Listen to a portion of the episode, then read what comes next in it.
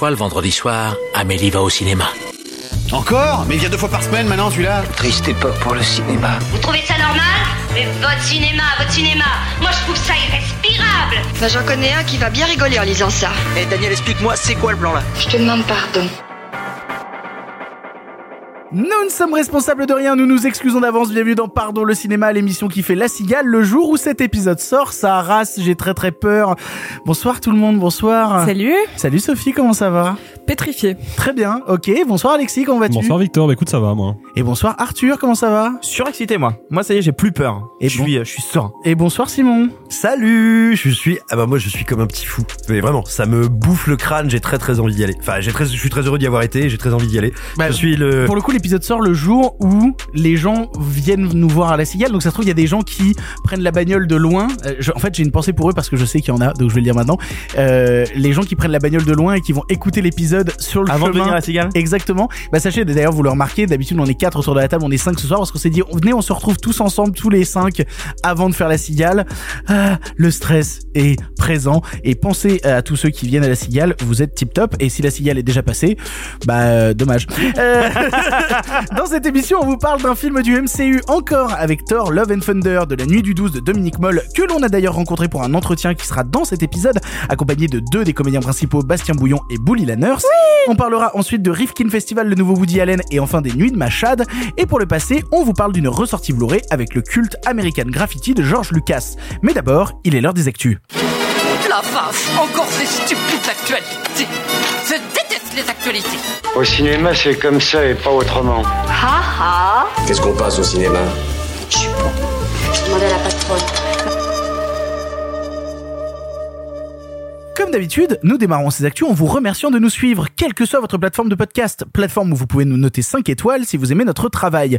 Il y a aussi les réseaux sociaux, vous suivez Pardon le cinéma sur Twitter ou Instagram, et ça, c'est super sympa.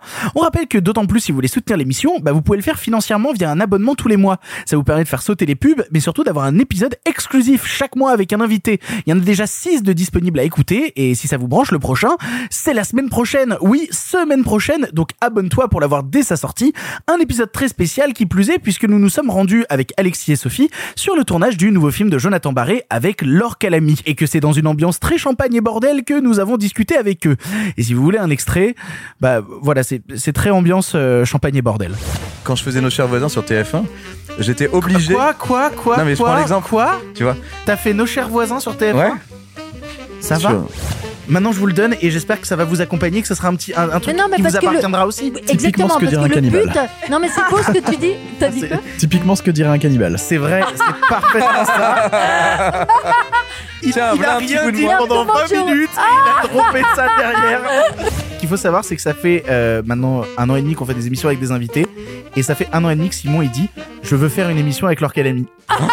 et il pouvait pas venir aujourd'hui. Oh là là, le Il Oh est merde. dépité. Il voulait me défoncer. Non. Ah, pardon. Alors, alors, Elle ne connaît pas Simon. et alors, ce ne sera pas coupé au montage. Bref, ça sort la semaine prochaine, c'est la première fois qu'on a la possibilité d'interviewer des gens pendant le tournage d'un film, donc c'est assez exceptionnel, c'est magique, c'est merveilleux, on espère que l'épisode spécial vous plaira, il sort la semaine prochaine, abonnez-vous les copains. Sinon, bah, euh, bah, bah ça y est, voilà, voilà euh, si, si vous écoutez l'épisode le jour de sa sortie ce soir, nous, nous serons sur la scène de la Cigale pour fêter la centième de Pardon le cinéma, avec un show qu'on prépare depuis un petit bout de temps, et, euh, et alors là, euh, j'ai marqué, je suis très honnête avec les gens autour de cette table, il y a juste marqué dans mon texte, entre parenthèses, improvise bâtard, mais de l'émotion. Euh, donc, donc, euh, Pression. bah oui, mais en vrai c'est ouf parce que là, on- pour être honnête avec vous, on enregistre d'habitude le jeudi soir. Là, on enregistre un mercredi soir pour avoir un peu de marge vu que la cigale c'est vendredi. Quand vous écoutez cet épisode, normalement vu l'heure de la sortie de l'épisode, sachez qu'on est déjà dans la cigale. Si vous l'écoutez le jour de la sortie, on est déjà dans la cigale. On est en train de répéter parce que euh, on a beaucoup, beaucoup, beaucoup de choses à mettre en place. C'est assez ouf de se dire qu'il y a euh, un peu plus de 800 personnes qui vont quand même venir euh, nous voir euh, sur scène. Si j'avais su au moment où j'ai lancé cette émission qu'on arriverait à ce genre de truc là, j'aurais ri très très fort. Et maintenant, bah, c'est beaucoup trop concret. Il faut qu'on fasse un truc bien. Est-ce que, est-ce que là, nous, euh, qui n'avons pas encore fait le show vu que c'est dans deux jours, euh, vous êtes prêts? Vous vous sentez comment vous? Je, crois toi, toi Simon, t'as qu'une hâte, c'est que ça arrive quoi. Ah oui, mais mais je mais moi c'est un exercice que j'aime beaucoup, euh, la scène et puis l'échange direct. Je veux dire pas uniquement euh, faire le couillon euh, devant un micro ou euh, dans un dispositif de tel que celui du podcast ou radiophonique en général, Euh, pouvoir être avec les gens, en face des gens, c'est une émotion qui est très particulière. Et oui, j'attends ça avec une impatience euh, démesurée. Puis pour le coup, c'est quand même un truc spécial. Il y a, il y a plus d'une cinquantaine de personnes qui ont travaillé sur cet événement. Et euh, si on veut rentrer dans le deep de notre émotion, bah euh, dans, dans la salle, il y aura il y aura il y aura nos parents, quoi. Il y aura nos, nos proches. euh, il y aura euh, beaucoup de gens euh, pour qui, enfin, qui, Ah, attends, qui- qui j'ai comptent dit, pour nous. qu'on pouvait pas donner de place. Non, non, il y aura pas nos parents. Il y aura pas nos parents. C'est terrible. Non, non, non, non, il y aura pas nos parents. Mais c'est bon, tout le monde est prêt, tout le monde a hâte de la centième de pardon? Mais moi, je te dis, je suis serein parce que je crois qu'il y a eu un déclic dans ma tête où je trouve qu'on est tellement préparé. Ouais. C'est tellement carré, tu vois, c'est tellement filé Ouais. qu'en fait, ça y est, je me dis, il peut pas trop y avoir de, de quoi que le seul truc qui peut arriver, c'est j'arrive et je suis rouge écarlate. Bah, spoiler, ça va arriver. Vous pourrez faire attention. Je pense que les dix premières secondes, je vais être une tomate. On veut pas décevoir nos mamans. Voilà. Mais, mais je veux dire, à part ça, je- on est prêt. Enfin, tu vois, on a répété, on bosse dessus depuis longtemps. euh, Ah oui, toi, t'es dans le déni, mais en positif, en fait. Exactement. Tout va bien se passer. Absolument. C'est super chouette. Je, je me sens comme, euh, pour ceux qui auront la ref, comme Chandler avant son mariage. C'est-à-dire Ouais. que j'ai tout décomposé. Donc là, j'en suis à, il y a un dodo, puis après il va falloir que je choisisse ma tenue, puis après on va prendre le métro, puis après on va arriver à la cigale, on va franchir la porte. Donc là, pour l'instant, j'en suis à le dodo avant le choix de la tenue. Voilà. Donc pour le moment, pas de stress. Non, pas de stress. Et toi, Alexis? Euh, écoute, moi ça va. Euh, évidemment, le le- le- l'enjeu est quand même est quand même de taille, mais vu que, comme le disait Arthur, on est quand même bien préparé, ça me pose pas de problème. Et surtout, euh, j'ai très très très hâte de pouvoir euh, interagir avec les gens en fait, chose qui n'arrive pas avec le format audio euh, d'ordinaire. Donc ça, c'est vraiment c'est vraiment un gros plus et ça m'excite beaucoup. Et puis il y a ce truc de, on a tous envie de s'amuser en fait. Bah oui. Entre nous, on n'arrête pas d'en rigoler. non, on moi prête- je déteste le fun. Toi, tu n'aimes pas rire. Non, alors, mais- après, mais tu vois, il y a ce truc, on a envie de Ouais. s'éclater, tu vois. Pour- Pour moi, c'est de l'angoisse jusqu'au moment où le show démarre. À partir du moment où on est sur scène et que je suis avec mes copains et que on dit des conneries, je serai heureux, tu vois. Et à ce moment-là, ça marchera pour suis, moi. j'en suis pas là dans ma tête, le dis pas, le dis pas, le dis pas. D'accord, Jusqu'à 20h le jour même, je serai dans une angoisse de il faut mettre des trucs en place, il faut courir à droite à gauche, il faut il faut bouger, il faut voilà, je serai encore dans, dans cette galère là. Après, il y a quand même un truc qui est très sécurisant. C'est que des gens qui sont prêts à payer 25 balles pour nous voir, a priori, c'est des fans hardcore. Donc techniquement, on peut pas les décevoir. C'est comme les fans du MCU. Bah j'espère. On peut, on Oh, peut oh, arriver oh, vers l'hélicoptère, ils seront ravis. Donc il y a rien à craindre, on va juste s'amuser. Spoil C'est ça pas. la petite Spoil pas surprise. Spoil pas On fera l'hélicoptère.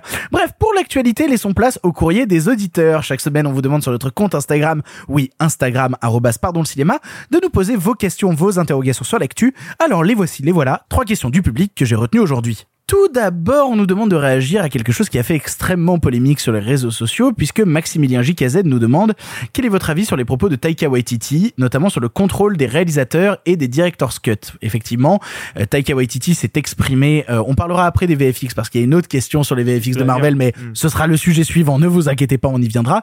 Mais Taika Waititi s'est exprimé et je vais la faire très courte en disant, euh, bah les director's cut, euh, c'est euh, bien souvent de la merde. euh, euh, les producteurs ont bien raison de couper. euh, moi, on m'a coupé et ça me va très On bien. parle de contrainte, de la création sous la contrainte ou un truc comme ouais, ça. c'est ça. Et il dit, c'est très satisfaisant comme situation. Les director's cut, c'est de la merde. Euh, Taika Waititi qui s'exprime là-dessus, lui qui est quand même un cinéaste euh, bah, de studio maintenant depuis plusieurs années. Qu'est-ce qu'on en pense? Comment on réagit? Alexis, tu lèves la main depuis un quart d'heure. Ouais, ouais, non, en fait, bon, le, le, la- ce que dit Taika Waititi pose problème. Déjà parce que, bon, son avis est extraordinairement tranché parce que oui il y a les director's cut dans l'histoire du cinéma qui font débat on pourrait citer la final cut de Blade Runner par exemple on pourrait citer les remontages récents de Apocalypse Now ou du Parrain 3 par Coppola lui-même qui de mon humble avis sont pas du meilleur goût mais Ah, moi j'adore le Parrain 3 euh, version récente. Moi je trouve ça très problématique, mais bref, peu importe, il y a quantité de director's cut dans l'histoire du cinéma qui ne font pas débat en fait, qui sont juste voilà considérés comme des versions alternatives, augmentées, corrigées dans certains cas de euh, de films importants. Genre Blade Runner. Bah euh, oui, alors Blade Runner pour le coup c'est compliqué parce que Ridley Scott a décidé tout seul qu'il allait répondre à la question de Rick Deckard est-il un répliquant ou pas parce que dans son final cut il y répond. Mais Ah, le film y a toujours répondu, mais on va pas débattre de ça. Bref, euh, non, mais en fait, l'avis est problématique parce que justement extrêmement tranché, et c'est bien, je pense, de ramener au contraire un petit peu de nuance dans les débats critiques. Et surtout, il est problématique parce que faut bien comprendre que Taika Waititi ne parle pas d'un producteur qui superviserait un réalisateur ou qui encadrerait sa vision, qui l'amènerait à prendre du recul et qui parfois, effectivement, servirait de garde-fou quand les réalisateurs sont un peu emballés et ça arrive souvent. Non, lui, il dit que les réalisateurs doivent être contrôlés. Et c'est pas du tout la même chose. Parce que dans cette idée de contrôle, il y a quand même une idée d'emprisonnement. C'est-à-dire que, ok, t'es réalisateur, tu peux faire à peu près ce que tu veux, dans la limite de ce que le producteur tolère. Alors après, j'ai- j'aimerais plus quand même compliqué répondre à ce que tu dis parce que nous, on dit très souvent justement que des réalisateurs qui manquent de contrôle, bah ça donne les prods Netflix et que c'est des choses ça, ultra décevantes. c'est encore, autre chose, justement. C'est- Ce sont des réalisateurs qui ne manquent pas de contrôle, ce sont des réalisateurs qui manquent d'encadrement. Et c'est pas la même chose. C'est-à-dire que Spike Lee, quand il fait The Five Bloods pour Netflix, il a zéro encadrement, il a carte blanche partout. Résultat, il n'a aucun recul. Oui, mais la nuance entre encadrement et contrôle, elle est quand même très fine. Mais elle existe, mais elle existe, et c'est, ça aurait été important que Taika Waititi le dise. Cela dit, le vrai problème de fond de cette histoire-là, c'est pas ce que dit Taika Waititi, parce que même si c'est des conneries abyssales, il a le droit de le dire, il a le droit de donner son point de vue de réalisateur. Le problème, c'est que Taika Waititi, je pense qu'il est sincère hein, quand il dit ça, mais il faut bien se rappeler que de toute façon, il ne dit pas ce qu'il veut, il dit ce qu'il peut. Imaginons deux secondes que Taika Waititi dise ah bah ouais, moi j'aurais adoré faire une director's cut de 4, sauf que Kevin Feige n'était pas d'accord, donc bah j'ai tourné ce que je pouvais tourner, et le film bah il peut pas exister autrement que ce qu'il est. Le mec se fait rouler dessus par Marvel dans les 15 secondes. Donc, de toute façon, il ne peut pas dire ça. Je, je suis pas exactement d'accord avec toi, même si je vois ce que tu veux dire, parce que Sam Raimi a exprimé le fait que ça s'est pas forcément très bien passé sur Non, Doctor Sam Strange. Raimi- Sam Raimi Alors, a je suis désolé. Non, non, qu'il y avait eu des discussions artistiques, mais au contraire, euh, ce qui se dit, c'est plutôt que Si euh, est très très content que Rémi se soit. si ça s'était pas bien passé et- avec Rémi, ça serait terminé comme avec euh, Scott Derrickson qui s'est barré, tu vois. Voilà, c'est surtout que Sam, Sam Raimi a dit euh, on m'a fait venir pour faire un film de studio, c'était pas un film d'auteur, c'était pas un projet personnel, et donc j'ai rempli ma mission d'exécutant du mieux que je pouvais. On la connaît, on la, on la connaît la Évidemment. mécanique euh, chez Disney de euh, cinéastes qui s'en vont en disant qu'il y a eu des différents artistes. En fait, voilà, on l'avait vu En avec fait- Colin Trevorrow sur euh, Star Wars 9, c'est pas nouveau, en fait, tu je vois. suis mille fois d'accord avec ça. C'est pas ça que je voulais dire. Je voulais juste apporter un peu de nuance parce que pour moi, c'est pas forcément aussi déterminé. Tout le monde, tout le monde n'est pas autant euh, un soldat tel que l'a fait Taika Waititi parce que Taika Waititi l'a fait parce que je pense qu'il est toujours dans les doses pour faire un Star Wars. Donc il a besoin d'être bien vu par Disney. Oui, Quand t'as des réalisateurs et- qui s'en foutent évidemment, de c'est- justement ce que je dis. C'est justement ce justement que je dis. Le problème, fondamentalement, c'est pas ce que dit Taika Waititi. Ça, c'est la pointe de l'iceberg. Le vrai problème, c'est la manière dont Marvel Studios et par corollaire Disney, dans d'autres licences comme Star Wars, fabriquent des films. C'est-à-dire au mépris du regard du réalisateur qui existe indubitablement, mais qui est toujours une donnée secondaire. Et ça, pour moi, c'est problématique parce que c'est pas comme ça qu'on fait du cinéma. En tout cas, c'est pas comme ça qu'on le faisait il y a encore euh, 20 ans. Oui, mais si je suis de mauvaise foi, je te dirais que c'est juste aussi un mec qui a pas dit du mal de son patron parce qu'il va avoir un boulot à venir, en fait. Et je dis pas qu'il a raison de le faire parce que je trouve qu'il il est forcément stupide de, le- de penser ça. En tout cas, Non, mais- pour moi, c'est vraiment ça. Je l'ai vraiment vu comme un mec qui veut pas cracher sur son patron. Vous voulez dire que quand on bosse dans une boîte, on crache pas dans la main qui nous nourrit? Bah déjà si, parce que des réalisateurs qui ont dit euh, tel producteur ça s'est hyper mal passé, le film est merdique à cause de lui, ça c'est arrivé un millier de fois dans l'histoire du Et, et il cinéma. rebosse après avec? Non, ils vont bosser avec d'autres gens. Parce qu'en mais- il a envie de le faire son Star Wars. Ouais, oui, non, mais c'est Donc peut-être- il est obligé oui, justement, son discours aussi. C'est peut-être ça le problème. Est-ce que déjà, est-ce que Taika Waititi est un réalisateur au sens auteur du terme? Ça déjà, c'est une Oh, question bah oui, poser. Bah même, oui, bah quand même. quand même. Et à part What We Do in the Shadows, Ah, Bah, que je n'ai pas un- vu un- personnellement. Wilder People. Ouais, Ouais, ça, ça, un- ouais, Jo- eh, Jojo Rabbit, ça a vraiment beaucoup de liens avec les premiers films de Taika Waititi, tu vois. Je suis plus mitigée sur ce point-là, mais par contre, Hunt for the Wilder People et euh, euh, What We Do in the Shadow, euh, oui, c'est des films d'auteur. Ok, très bien. Alors euh, déjà en préambule, j'aimerais dire que je, enfin préciser plutôt que je n'ai mais absolument rien à carrer de tout ce qui peut se dire pendant la promotion d'un film Marvel. Je considère positif ou négatif que ce sont des propos nuls et non avenus parce qu'ils n'existent que dans le dans la perspective d'être promotionnels et sont donc extrêmement encadrés. C'est la raison pour laquelle ce que peut dire Taika Waititi sur le sujet m'intéresse pas. Néanmoins, je pense qu'il faut aussi faire un petit peu de mise en perspective. Certes, lui, il manque de nuances. N'oublions pas qu'il y a et qu'il y a eu notamment sur le marché euh, vidéo et VOD, SVOD américain un phénomène qu'on a moins ou peu connu en France, et peut-être est-ce aussi à ça qu'il fait référence, ce sont des films qui, juste après être sortis euh, dans une version euh, 1, on va dire, en salle, étaient immédiatement retouchés. Vous savez, on voyait ça euh, notamment se balader dès qu'on allait sur des sites anglo-saxons quand on voulait suivre un peu l'actualité vidéo ou du cinéma, où tu voyais version uncut, euh, où en gros c'était des films où on rajoutait Euh, mec, une euh, demi-minute. Ma- Marvel est en train de le faire là. Non mais Euh, bah, Parce que littéralement, ils viennent d'annoncer que début septembre sortira Spider-Man No Way Home The More Fun Edition. Je crois que ça s'appelle comme ça. Alors, du coup, c'est pas Disney, c'est Sony, mais Ah oui, et oui, en oui. plus. Ouais, Ah, bah, Ah bah ça Bah, n'a rien à voir. Mais non, mais attendez, mais non, mais ce que je veux dire, par ce que je veux dire, ce que je veux dire, c'est que par rapport au marché américain, l'écrasante majorité des director's cut, c'est ça. Ce sont des purs produits commerciaux qui ont pas grand intérêt, euh, qui sont vraiment de la de l'exploitation de filons commercial assez crado. Donc, faut pas oublier qu'il parle aussi lui de ce contexte, dans ce contexte-là. N'oublions pas non plus que depuis qu'on connaît Waititi et même quand il bosse pour Marvel, c'est quand même quelqu'un qui prend un malin plaisir à troller pendant les promos, dans les limites de ce qu'il peut faire. Hein. C'est-à-dire, ça va pas hyper loin, mais quand même, ça a toujours toujours été le cas. Regardez toutes les sorties qu'il a pu faire à chaque fois. Très honnêtement, bah oui, il troll comme d'hab, quoi. Moi, j'irais plus loin que ça. Je dirais que c'est pas une personne des plus gentilles euh, pour avoir interviewé le personnage deux fois. Bah, il a pas l'air. C'est pas une bonne personne. En Bah, tout moi, cas. moi, je l'ai interviewé alors qu'il était vraiment crevé, mais vraiment euh, ultra fatigué. Pour genre, Jojo euh, ouais, pour Jojo. Mm. euh, bah, T'avais fait le même junket que moi. Ouais, bah oui, parce qu'il il a enchaîné juste après euh, mon Ouais. interview sur ton euh, vidéoclub. Ouais. Et vraiment, il était épuisé. Il avait des cernes, mais jusqu'en bas des joues. Et donc, mais je, je- pense pas que ce soit le meilleur jour pour euh, dire parler de son comportement. Tu vois. Je non mais je l'avais eu à un autre moment. Enfin, je l'ai eu pour le vidéoclub, mais j'ai eu un autre moment.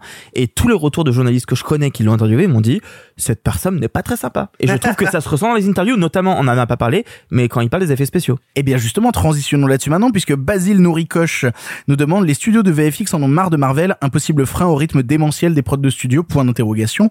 Effectivement, on a vu passer ça sur les internets aussi, des gens qui ont travaillé pour Marvel, c'est notamment sorti sur un thread Reddit, où euh, quelqu'un qui a bossé au VFX de chez Marvel a expliqué que les deadlines qu'on leur demandait étaient absolument abjects, que très souvent on leur demandait de faire en deux semaines le boulot d'un mois, et puis on a même vu, il y a eu une vidéo, encore une fois, de Taika Waititi qui est passée chez Variety, et euh, qui s'est moqué euh, pendant l'interview euh, de la qualité des effets spéciaux euh, du film Thor Ragnarok, enfin pas Thor Ragnarok, Thor Love and Thunder. Et puis même au-delà de ça, il y a Son propre film. oui, c'est ça. Et puis il y a même des images euh, du, film qui sont sorties un peu à droite à gauche, euh, notamment l'incrustation des gamins, tu sais, de la tête des gamins et tout, où ils disent bah c'est absolument dégueulasse comme effets spéciaux. Voilà, en fait, euh, tout le monde est en train de se moquer des effets spéciaux chez Marvel, mais les gens qui bossent là-bas commencent à expliquer que les conditions pour les VFX chez Marvel sont absolument abjectes. Étonnant, pas étonnant? Alors pas étonnant, mais surtout pas nouveau. Euh, précisons donc que là on parle de Marvel parce qu'effectivement sur le forum Reddit, un utilisateur donc qui lui-même se présente comme travaillant dans les effets spéciaux et ayant bossé sur plusieurs films Marvel, parle donc du cas qu'il connaît. Mais très honnêtement, tout indique que ça n'est pas seulement le cas de Disney. C'est juste qu'il y a plus, il y a plus de Marvel qu'il n'y a d'autres euh, blockbusters, donc c'est particulièrement visible. Mais pour être un peu honnête, je suis pas sûr du tout que ce soit l'apanage de Disney. Ce qu'il faut expliquer peut-être aux gens qui nous suivent, pourquoi est-ce que euh, pourquoi est-ce que c'est le, le, le comme ça Il faut revenir peut-être à une des raisons pour lesquelles à un moment les effets spéciaux numériques écrasent tout le reste. C'est pas uniquement en vertu de leur possibilité, ou plutôt je veux dire, de leur supériorité euh, euh, technique, de la, la, la, réussite de l'illusion. C'est aussi parce que le numérique, tout ce que tu vas incruster dans un film, ça donne à la production, au studio, un pouvoir énorme, c'est celui de changer d'avis. Parce que tu as filmé une séquence, t'as filmé, euh, t'as fabriqué ton monstre en caoutchouc, euh, t'as filmé les séquences avec ton monstre. Bah si t'es pas content du rendu, si t'es pas content du truc, il faut refaire un monstre, il faut le rechanger, il faut retourner en plus. C'est c'est très très long, c'est très compliqué. Bah un, un exemple, par exemple, on sait que sur Endgame, jusqu'aux dernières semaines de production, les costumes des personnages quand ils vont voyager dans le temps, là, ils ont tous la même combinaison. Ouais, la tenue blanche et rouge. Et ben cette tenue blanche et rouge, concrètement, ils ont tourné eux uniquement avec des costumes prêts pour être incrustés, et le design n'a été arrêté qu'au tout dernier moment, parce que c'est ça la force du numérique, c'est donner au studio le pouvoir de changer d'avis plusieurs fois pour reconfigurer son film en fonction de ce que le studio pense être les attentes du public. Et du coup, et du coup, c'est pas qu'ils payent pas assez les studios, enfin si, je veux dire, mais c'est pas tant que euh, les studios tout d'un coup seraient forcés de travailler dans des conditions, on va dire, sur le papier d'esclavage, parce que quand le projet commence, si j'ose dire, tous les voyants sont au vert, mais qu'à un moment, eh ben le, studio s'autorise dans la dernière ligne droite à dire encore, ok, cette séquence vous me la changez complètement, Euh, ok, ce monstre il a plus huit tentacules, il en a trois, ok, c'est plus un monstre, euh, c'est Mary Poppins, ok, euh, c'est plus Mary Poppins, euh, c'est euh, Brigitte Bardot. Bref. Ah, j'ai envie de voir cette version. Oula, non, pas moi. Alors, je crois que toi, Arthur, t'avais un vrai commentaire à faire justement sur un, un peu le comment, le- sur, sur la situation qu'il y a euh, actu- Pardon, excuse-moi. Toi, Simon, c'était pas intéressant. Non, non, non, non, c'est pas ce que je voulais dire. Euh, non, mais je crois que t'avais un commentaire à Bah. faire de- justement sur, sur un peu le, le nivellement par le bas, justement qu'on voit actuellement chez Marvel Studios. Alors déjà plusieurs choses. Ce qui se dit sur le thread Reddit et qu'il faut vraiment garder en tête et qui est pour moi un des points les plus importants, c'est que si tous ces gens des effets spéciaux gueulent, c'est parce qu'ils ne peuvent pas se syndiquer. Or, les syndicats dans le cinéma américain, c'est extrêmement important. Il y a le syndicat des scénaristes, des- et je crois qu'il y a le syndicat des réalisateurs, etc., etc. Les techniciens. Ils appellent d'effets des guildes. Les guildes. Euh, les techniciens d'effets spéciaux n'en ont pas, ce qui fait qu'ils peuvent se faire bananer, euh, maltraiter, euh, mal payer, euh, faire des heures sup à n'en plus en pouvoir. Il faut savoir que pas mal de studios, et notamment Marvel, a fait appel à un studio d'effets spéciaux français qui s'appelle Buff, qui a fait des trucs super et pour avoir été plusieurs fois dans leurs locaux parler avec des gens en dehors de enfin off record on va dire hein, sans sans les filmer ou quoi pas du tout une ambiance très tendue. Enfin c'est c'est c'est du travail c'est pas forcément de la grosse éclate mais c'est pas ce qui est raconté dans le thread Reddit parce que le cadre de travail français n'est pas le cadre de travail américain. Premièrement. Deuxièmement ce qu'il faut prendre en compte c'est qu'effectivement euh, Disney depuis le lancement de Disney+, et donc depuis le lancement des séries, a un nombre de productions qui a explosé. En tout cas, si on parle juste de Marvel. Donc, ils produisent autant plus, mais il n'y a pas beaucoup plus de techniciens d'effets spéciaux. Donc, forcément, ces gens-là doivent aller plus vite. Et du coup, il y a forcément moins de masse salariale. Et en plus, à côté de ça, Disney est obligé de produire très très vite parce qu'il faut vite que la série soit prête parce que dans deux mois, etc., etc. Tout va très vite. Souvenez-vous, Vendavision, euh, il y a eu un moment, ça a été décalé et puis on savait pas trop quand est-ce que ça sortirait. Ça a été fait dans la précipitation et tout après été chronométré à la semaine près parce que on sait que quand une série se termine Marvel, la Star Wars commence une semaine après.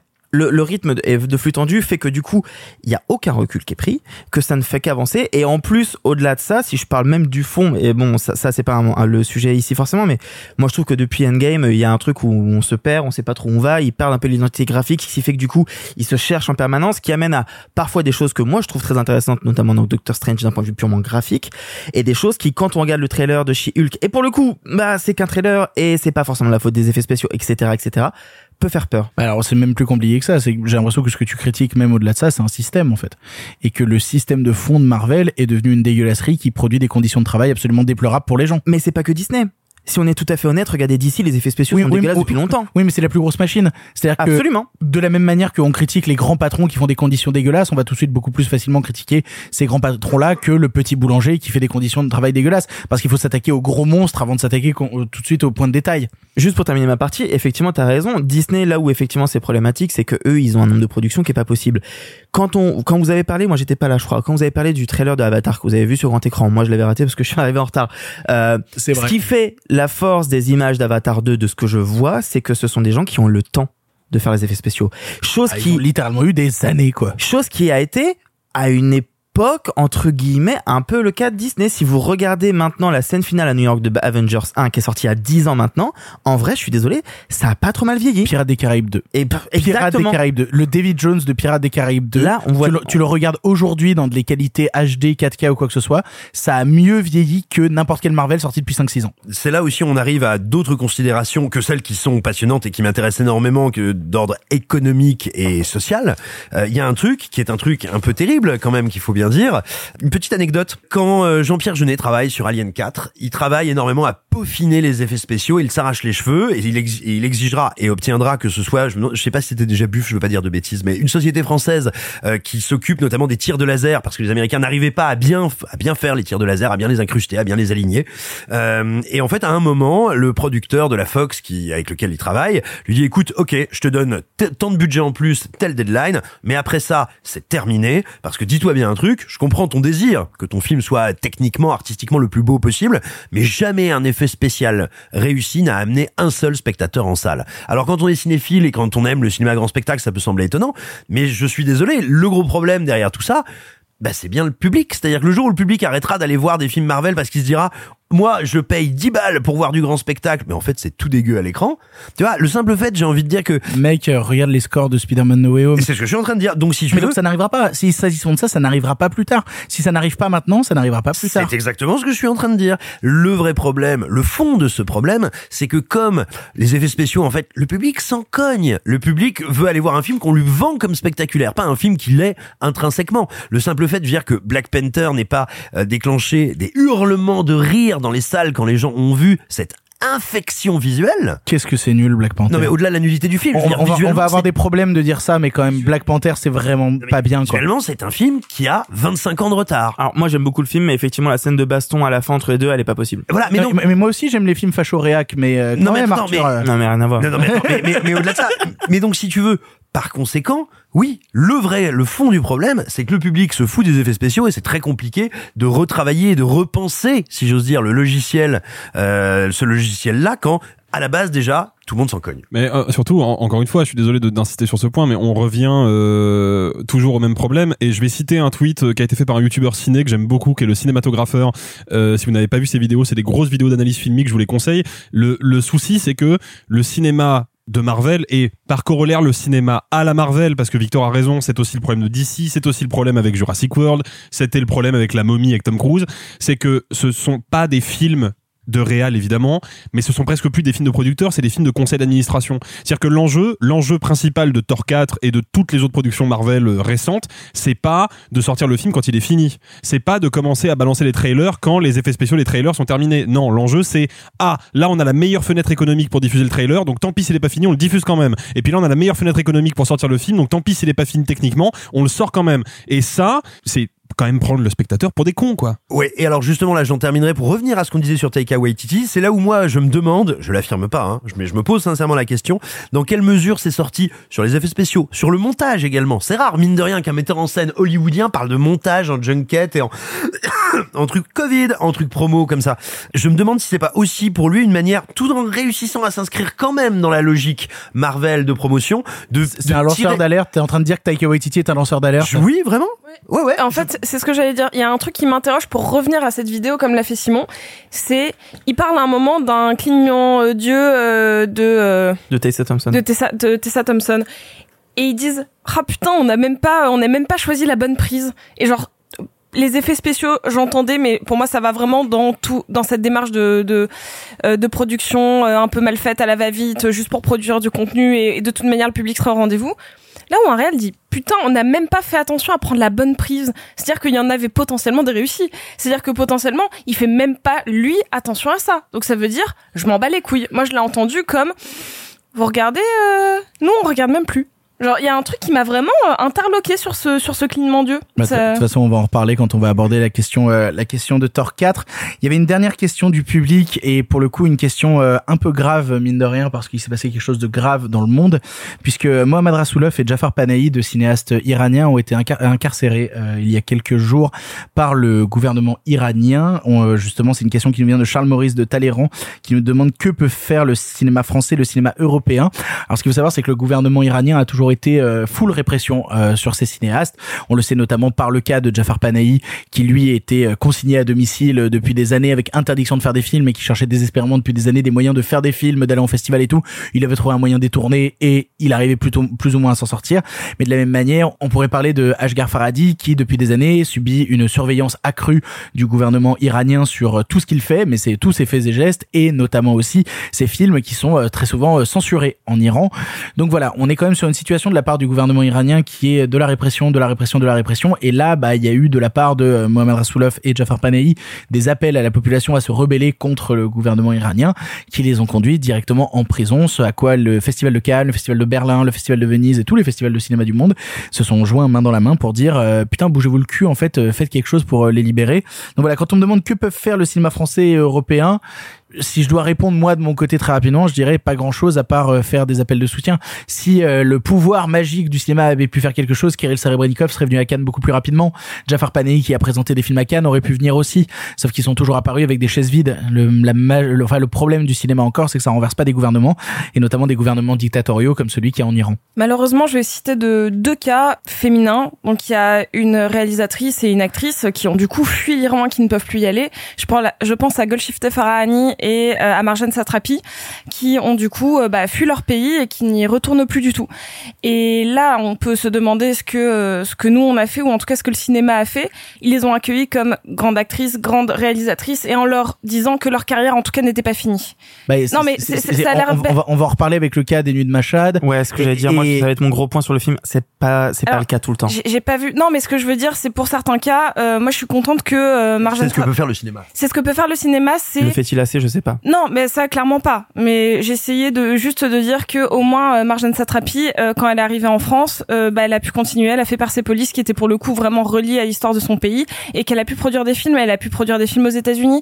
Et pareil pour Golshifteh Farahani, dont la carrière ne s'arrête absolument pas. Donc, je pense que la- le seul moyen qu'a le cinéma, c'est de continuer de proposer des projets à des gens pour les faire sortir d'un système qui ne leur permet pas d'exister. Ça, la politique en fait dans le cinéma, c'est de continuer à laisser travailler les gens et de la même manière que bah, je parlais de l'exemple de Kirill Serebrennikov, le voir aujourd'hui euh, dans la possibilité de monter des pièces de théâtre qui vont être diffusées sur Arte, le voir dans le contexte de la guerre entre la Russie et l'Ukraine, pouvoir présenter son nouveau long métrage au Festival de Cannes, c'est symbolique aussi d'un acte politique fort qui va mettre en avant des cinéastes. Oui, peut-être. Alors un, un peu de, de contexte. Je n'ai pas la prétention d'être un, grand spécialiste de, de l'Iran, hein, mais voilà, pour ceux qui nous écoutent et qui se diraient, mais pourquoi, pourquoi ont-ils été arrêtés euh, Pourquoi sont-ils oppressés par les autorités iraniennes?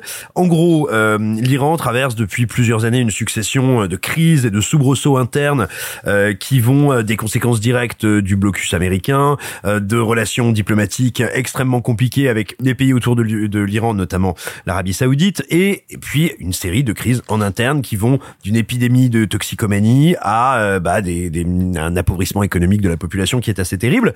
Et comme bah on va dire toute théocratie autoritaire qui se respecte, les autorités iraniennes blâment assez facilement mais logiquement, notamment l'Occident qui infiltrerait euh, les artistes et la société par divers réseaux pour menacer le régime.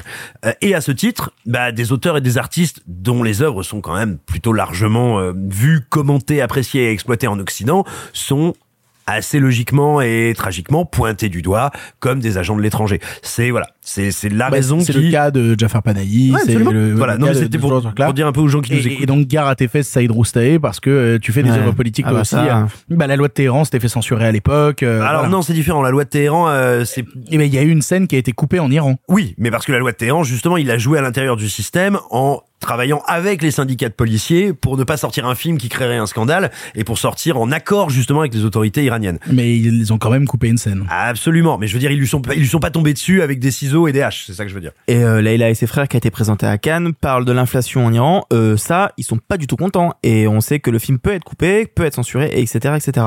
Moi, je terminerai juste. Il me semble qu'on a parlé, je crois, avec Sophie, mais je suis peut-être que c'est un film. En bref, il y a quelques temps, on a parlé de Hit the Road de Pana Panahi, le fils, Oui, le fils de Jafar Panahi. qui est un film qui, en fait, quand on le regarde euh, à travers les lignes, parle de lui et son père qui ont fui le régime parce que c'est une famille en fuite et qui fuit l'oppression et qui fuit justement euh, euh, la censure.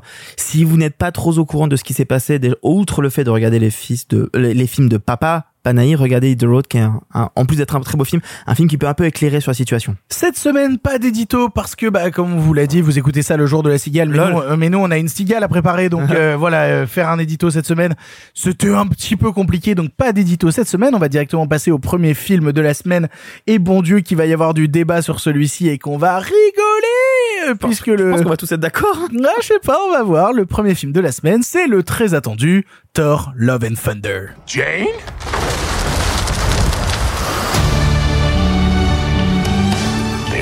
Ex-girlfriend.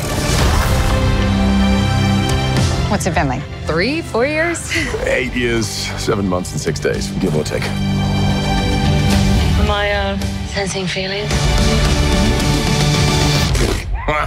well, you're right. The only ones who gods care about is themselves. So this is my vow. All gods will die. Thor Love and Thunder est donc le nouveau film du MCU réalisé par Taika Waititi dont on a beaucoup parlé en intro après le précédent Thor Ragnarok. En résumé, Thor est fatigué, a plus le goût de se battre, Jane Foster est de retour avec les pouvoirs du dieu du tonnerre et un cancer, et un vilain pas beau athéiste nommé Gore veut buter du dieu, ce qui va provoquer un sacré bordel dans la galaxie. Bref, on l'a tous vu ici et c'est Simon qui commence. Simon, qu'est-ce que tu as pensé de Thor Love and Thunder? Bah, moi, j'y allais avec quand même de relatifs espoirs, dans le sens où, comme Disney ne croit pas dans le personnage de Thor, ne comprend pas la mythologie, la cosmogonie du personnage de Thor, elle avait laissé suffisamment les coups des franches à Taika Waititi pour qu'il s'empare un peu du truc. Et à ma grande surprise, je considère que Thor Ragnarok était un des rares Marvel qui assumait son héritage comic book. Alors des fois de manière un peu euh, euh, level 1, tu vois, level 1 de l'adaptation en reprenant des cases, des machins, mais qui se posait un peu la question de comment composer ces cadres, dans lequel je retrouvais un peu, un peu, je dis bien, hein, de la vibe cosmique, par exemple, d'un Jack Kirby. Bref, beaucoup des très belles choses de chez Marvel, bah, je les trouvais dans ce film-là. Euh, je trouvais aussi que plutôt que de me faire un film d'aventure euh, avec l'humour qui dédramatise, dédramatise tout, assumer de faire une comédie faisait bah, que cet humour passait plutôt mieux. Que je trouve qu'il y a un sens de la de la fantaisie chez Waititi auquel je suis assez sensible. Et puis enfin, moi, je fais partie des gens qui aiment beaucoup Chris Hemsworth, donc bah tout simplement, euh, j'avais plutôt bien apprécié le film. Moi, j'aime le torse de Chris Hemsworth. D'accord, bah écoute, c'est bien, c'est bien noté. Euh, il y a autre chose à aimer chez lui? Pff, je- moi j'aime bien sa Sa voix. doublure fesse. Sa voix, sa voix. Ah, sa doublure fesse. Mais moi j'adore sa voix. Bref, tout- pour toutes ces raisons, je- je- j'allais, on va dire, relativement curieux et confiant euh, devant ce Thor Love and, Love and Thunder. Et là, ce que je découvre en voyant le film, à mon sens, j'ai le sentiment, mais je n'en sais rien, euh, on l'évoquait un petit peu indirectement tout à l'heure quand on parlait aussi bien des effets spéciaux que de la sortie de Waititi, etc. Je pense que c'est un film qui n'a pas été terminé. Euh, on le sent, je veux dire, tous les comédiens, y compris le metteur en scène dans la promo, parlent avec tranquillité de la quantité phénoménale de scènes, de décors et même de personnages qui ne se retrouvent pas dans le film, parce que je pense à un moment, euh, on sait que euh, avec la crise sanitaire et ses conséquences, les tournages et les post-productions sont plus compliqués, plus chronophages, plus euh, plus éclatés qu'avant, plus, Ouais, plus elle, éparpillés. elle a bon dos, la crise sanitaire. hein. Bah, enfin, si, évidemment, on voit tous que ça a eu plein de conséquences dans tous, dans nos métiers respectifs. Oui, Il y a pas de et, raison que ça n'en et- ait et pas. aussi, aussi pour les gros studios, il faut, il faut le rappeler quand même. Bah, bah, bien sûr que si, enfin, c'est une évidence, quoi. Enfin, tu prends 30 à 40% de temps en plus sur un tournage, tu, les gens sont dispersés. Enfin, ce que je veux dire, c'est que je pense qu'à un moment, Disney a dit, non, les gars, mais comme tu le disais tout à l'heure, hein, pour que ça rentre dans l'année fiscale 2022, la deadline, c'est ça. On s'en fout que votre film, il soit prévu pour faire 2h20 et qu'il y ait euh, tant de rebondissements dans on s'en cogne, vous allez nous le sortir. Donc, je vois un film qui n'est pas terminé. Maintenant, moi, ce qui me frappe, je pense que ça faisait très longtemps, c'est peut-être même la première fois qu'un qu'un film du MCU, alors en France, hein, parce qu'aux États-Unis, ils sont tous extatiques comme d'habitude, hein, les pauvres, euh, tu sens que la critique américaine, quand elle voit le film, elle secoue la tête, ça fait gling, gling, gling, gling, gling.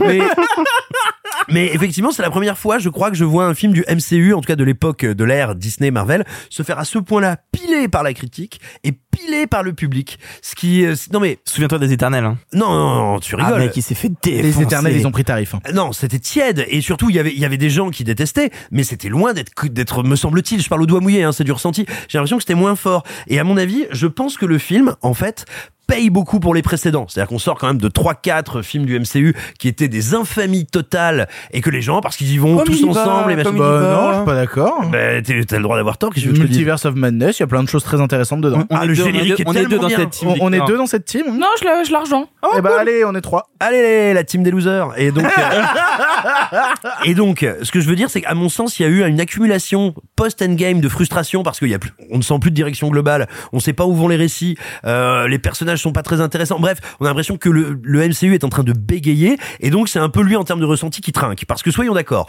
c'est écrit n'importe comment. Le scénario n'a aucun sens. Pour vous donner un exemple sans véritablement spoiler, hein, euh, à un moment, on introduit qu'un un personnage va avoir besoin d'un artefact pour se soigner. Et vraiment, ça t'est dit, mais il n'y a pas une once d'ambiguïté. En gros, le personnage lit un mode d'emploi Ikea qui fait « Objet, soignez-toi » Donc le personnage va récupérer l'objet et trois minutes après on fait oh non c'est cet objet qui te rend malade en fait enfin voilà le film te dit tu vois ce majeur? Bah tu le vois pas t'es assis dessus c'est insupportable de débilité mais pas particulièrement plus que les Marvel précédents.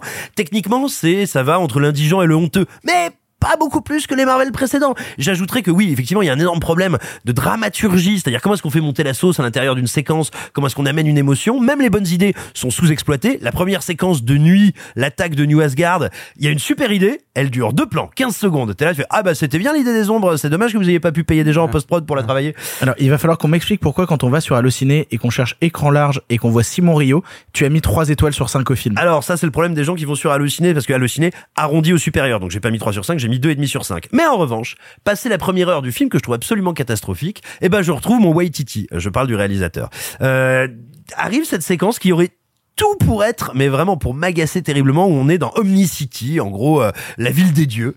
Elle a tout pour me rendre dingue. Et pourtant, je retrouve dans cette position qui est entre le doigt d'honneur, la pirouette et un peu de fantaisie, euh, quelque chose que j'aime beaucoup chez Waititi. Et à passer cette séquence dans le film, je retrouve enfin un peu d'ampleur. Il y a des idées, il y a des images, la manière dont est représenté Eternity dans le film. Je vous dis pas qui est Eternity si vous ne le savez pas. Dieu sait que le, le, le concept, parce que c'est plus un concept qu'un personnage, est sous-exploité, mais visuellement, je suis là, voilà, ça c'est ma page de comics. Tout d'un coup, ce personnage de Jane Foster qui pendant une heure est insupportable. Hein, elle, te- tu te dis c'est pas possible, il y a pas que ses muscles qui sont en mousse quoi. Et et bah écoute, il se trouve qu'au bout au bout d'une heure, son récit est tellement premier degré et son arc tellement dramatique que ça me séduit. Et enfin et enfin, j'ai une séquence de enfin, deux séquences en noir et blanc qui ont une valeur énorme. C'est que tout d'un coup là, je trou- retrouve le projet de Waititi qui est euh, de faire un truc qui soit assez excitant plastiquement. La première fois que je vois du noir et blanc travailler comme ça euh, dans un Marvel, euh, qui est capable à la fois d'embrasser vraiment son sujet parce qu'il va aller chercher justement dans les Nibelungen, dans Méliès, tout ce qui a été d'abord la grande cosmogonie et grande fantaisie de représentation du Viking au cinéma, Wow. exactement ce que ce Northman n'arrivait pas à faire. Le mec cite Fritz Lang sur la critique de Love and Thunder. Excuse-moi d'être un cinéphile. J'ai envie de me scarifier, mec, vraiment là. Bah, franchement, vas-y, hein, on est en audio, ça gênera personne. Nos auditeurs, si le bruit que vous entendez, c'est pas Victor qui fait pipi, c'est Victor qui se scarifie. Et donc, alors, euh, tout simplement, en 4 minutes, il me dit, bah ouais, c'était pas si compliqué, Northman. Il suffisait d'aimer le cinéma et d'aimer son sujet. Oh, va crever. Et donc, Va crever. pendant 25 minutes, c'est un immense film de viking pop. Avec toutes c'est les vrai que t'as tares dit ça en sortant de la salle. T'as Mais dit, oui, il- a dit c'est The Northman en réussi. J'ai envie de t'assassiner. Ah bah attention, ça suffit pas à faire un bon film, hein. on est bien d'accord, on part de tellement loin. Donc, Oh c'est là un- là si là tu veux, pour moi, c'est un Marvel qui a les mêmes tares et les mêmes défauts que le MCU d'habitude, mais avec en plus, dans sa deuxième moitié, quelques jolies fulgurances et des chèvres. Bon alors pour le coup de mon côté, je vais, je vais un peu dire d'où je parle parce que je suis assez fan du travail de Taika Waititi déjà de base. Moi je l'avais découvert avec What We Do in the Shadows à la base, que j'avais découvert en VO et en VF et je vous encourage à voir la VF qui est faite par euh, Nicolas et Bruno, qui sont notamment les créateurs de messages à caractère informatif et vraiment c'est leur VF est passionnante. J'aime beaucoup son travail, Je- j'aime beaucoup Jojo Rabbit aussi par exemple, c'est le genre de film qui me touche vraiment pas mal et son Thor Ragnarok m'avait plutôt séduit. Mais pour le coup, mon sentiment sur Thor Ragnarok euh, à, l'époque, ce qui m'intéressait Taika Waititi en tout cas dans la manière dont j'avais euh, le sentiment de regarder Thor Ragnarok, c'est qu'il adorait traiter le personnage de Thor Ragnarok, mais que le euh, personnage de euh, Kate Blanchett, il s'en foutait un peu. C'est-à-dire que les scénettes de Kate Blanchett étaient vraiment à part, que c'était un peu moins important. C'était Kate Blanchett fait son marché à Asgard et ça se terminait là. Là où le personnage de Thor, il pouvait justement démystifier deux films qui qui en avaient fait un personnage un peu balourd et c'était intéressant. Là, le problème, c'est que mon sentiment quand je regarde Thor Love and Thunder, si j'oublie tout le contexte de production derrière, c'est que j'ai le sentiment de voir un personnage qui est essoré. C'est-à-dire, il a plus rien à dire sur le personnage de Thor. Il a fait complètement le tour. Et donc, du coup, je vois le sentiment inverse que que j'avais sur Ragnarok, à savoir qu'il a plus rien à dire sur Thor. Mais par contre, il a un nouveau méchant, qui est Gore le boucher. Et pour le coup, bah, tu sens qu'il a vachement envie de s'amuser avec lui. Et ça se sent dans la mise en scène et ça se sent là-dessus. En fait, je, vais le dire clairement, pour moi, la vraie force, et peut-être la seule et unique force de Love and Thunder, c'est Christian Bale. Christian Bale, pour moi, c'est le truc majeur de ce film-là. Parce que je trouve qu'en plus, ils ont réussi à réinventer son cara design parce que le personnage de base a un design qui ressemble un peu à Voldemort. Ils avaient pas trop envie de le pomper, donc ils ont réussi à. Ou à Majin Buu. Euh, oui, un petit peu, tu vois. Euh, mais pour le coup, ils avaient vraiment envie de réinventer. Je trouve que le cara design fonctionne très bien. Ça permet à la mise en scène de s'amuser. La scène des ombres, tu l'aimes pas, mais moi, je la trouve dans son idée de base ultra inventive. Mais Et- c'est ce que je te dis, non, je trouve l'idée géniale, et puis ça dure 15 secondes. non mais je suis d'accord. Mais mais par exemple toute la scène sur la planète en noir et blanc aussi, c'est des moments de cinéma que je trouve vachement ludiques et exaltants et où j'ai le sentiment de retrouver Taika Waititi et où en fait même dès la scène d'intro, je me rappelle j'étais à côté d'Arthur pendant la projection, on voit la scène d'intro qui nous crée la dramaturgie du, du personnage de Bale. Quand la scène se termine, on se regarde avec Arthur, on fait eh ben ok. Eh ben let's go, allons-y. Ça, ça m'intéresse. Vous voulez partir dans cette direction-là? Allez-y. Le problème, c'est que tout le reste autour, c'est l'enfer. C'est l'enfer. Le film dure moins de deux heures. Il y a 25 minutes avec Christian Bale et une heure et demie où j'ai envie de crever. Pour premier degré. La première heure, tout est un calvaire. Les blagues sont ultra poussives. Ce n'est jamais drôle. C'est ça qui est terrible avec le film. C'est que ce n'est jamais drôle. Il y a plein de moments où quand une vanne ne marche pas, tu sens que les personnes vont te dire, eh, c'est drôle quand même. hein. Et, on se marre bien ou pas? Et tu l'as vu? Et, et ma blague? Et je la répète, ma blague. Vraiment, je- j'en ai juste marre. En fait, on est toujours continuellement dans l'humour de ce film, dans une sorte de faux rythme qui ne peut pas fonctionner donc parce que j'ai l'impression qu'on me fait une blague mais qu'on a besoin tout de suite de me, l'expliciter pour me dire pourquoi elle est drôle. J'avais vu un tweet passé qui m'avait fait euh, qui m'avait plutôt parlé qui était le fait que le talent de James Gunn c'est de réussir à briser les blagues avec des moments d'émotion et que tout le problème de Taika Waititi c'est de briser les moments d'émotion en les dédramatisant avec des blagues.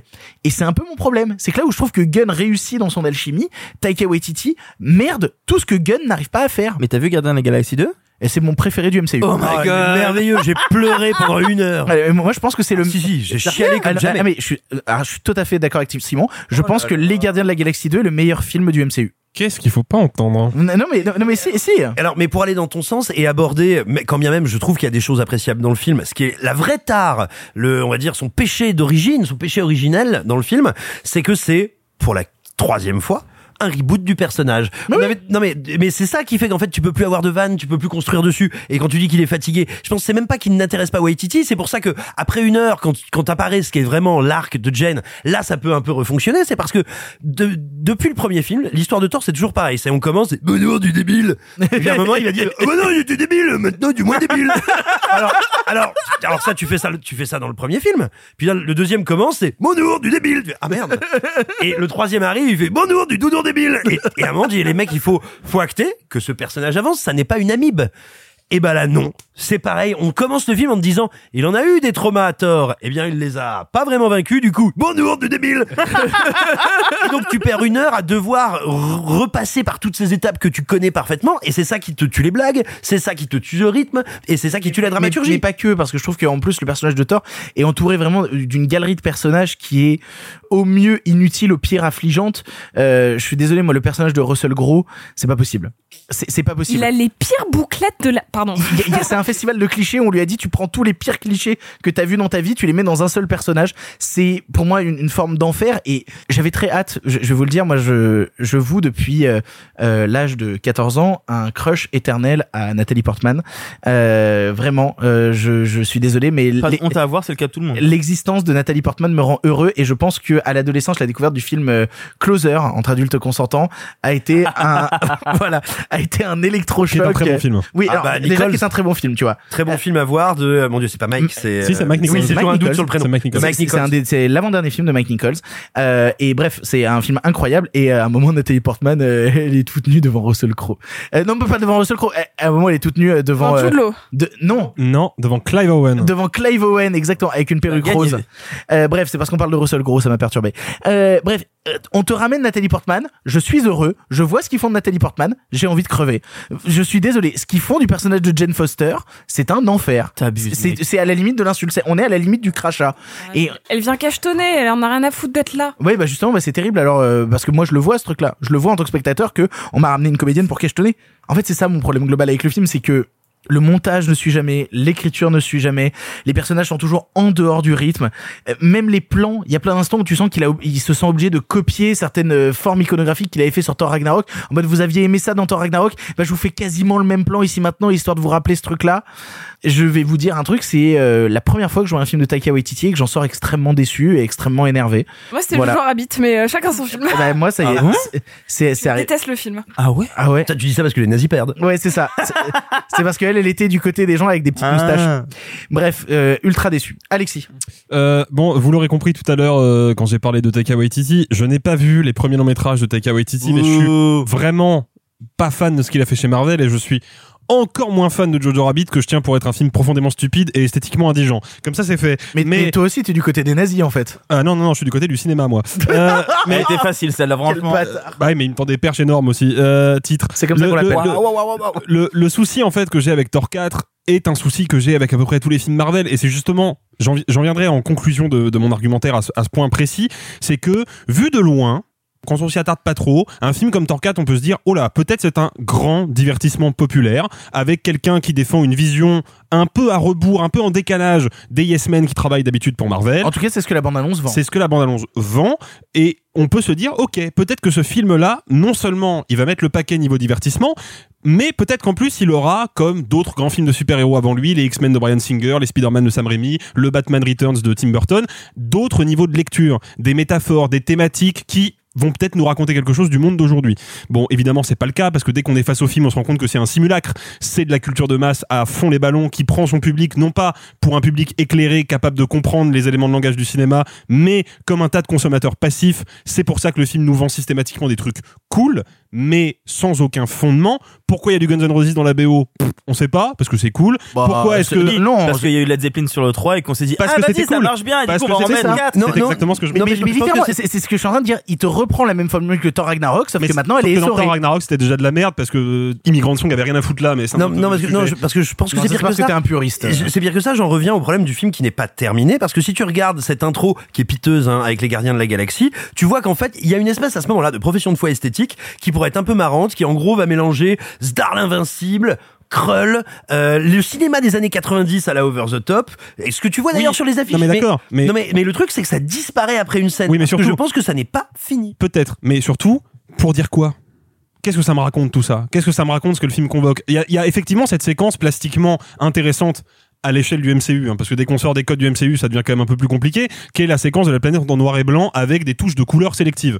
Bon, euh, il suffit de revoir Sin City, qui est tourné en pellicule à une époque où l'étalonnage numérique est pas ce qu'il est aujourd'hui, pour trois fois moins d'argent, pour se dire que bah en fait c'est pas si bien réussi que ça. Il suffit surtout Euh, de revoir les photos sur les Skyblogs en 2005. Hein, Et c'est un peu ça, c'est-à-dire que ok, conceptuellement, Non, non, je suis désolé. mais- Conceptuellement- mais j'adore la scène, mais, mais l'effet noir et blanc où on te garde qu'une couleur. Je faisais ça dans des projets d'art plastique en secondes. Non, mais, non, mais c'est littéralement ça, c'est les photos blingy. Mais quoi, con- vraiment. euh, conceptu- conceptuellement, c'est intéressant. Formellement, c'est pas très abouti, mais ça, ça raconte quand même quelque chose du personnage de Christian Bell, sauf que bah, c'est très vite expédié, ça ne prend pas dans le film, et surtout, ça ne débouche sur aucun discours. C'est-à-dire qu'il y a, à l'exception des scènes cool et des blagues que le film enchaîne à une allure industrielle, il n'y a rien d'autre. Une fois qu'on a gratté la vitrine, il y a rien. Pire peut-être encore, c'est qu'ils font ça en adaptant un run de comics qui lui dit énormément de choses.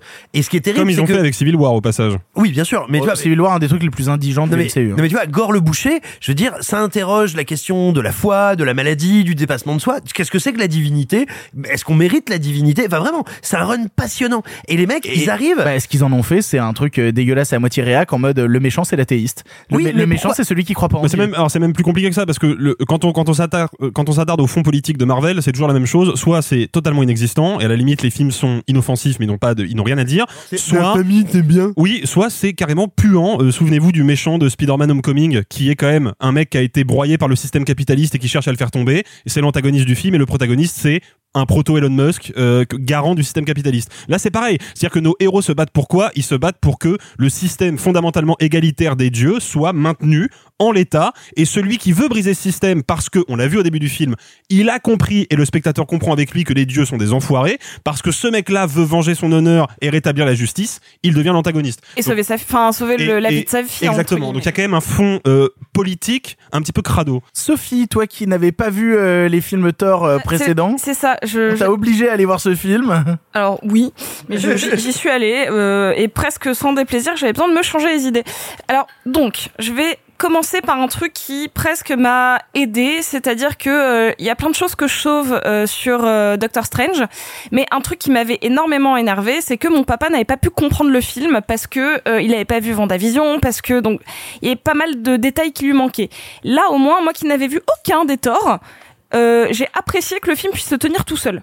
Au moins, euh, je trouve ça trop lourd qu'on nous raconte tout plusieurs fois, mais au moins, j'ai rien raté. C'est-à-dire que toutes les narratifs se- te sont expliquées au moins quatre fois dans le film. Bah, il y a le personnage de, qui est joué par Taika Waititi, justement, qui vient euh, à plein de fois dire Je vais vous raconter l'histoire du personnage de et puis, Thor. et puis je vous mets euh, une mini scène de théâtre dedans, et puis je vous fais un flashback avec son histoire d'amour, et puis donc en soi narrativement je trouve ça faiblard, mais pour une fois je vois un film du MCU où euh, si j'ai pas vu la série, euh, les trois films avant, euh, puis le spin-off sur je sais pas trop quoi, genre au moins je comprends le film. Donc déjà ça m'a aidé à ne pas passer un moment où je me suis sentie rejetée.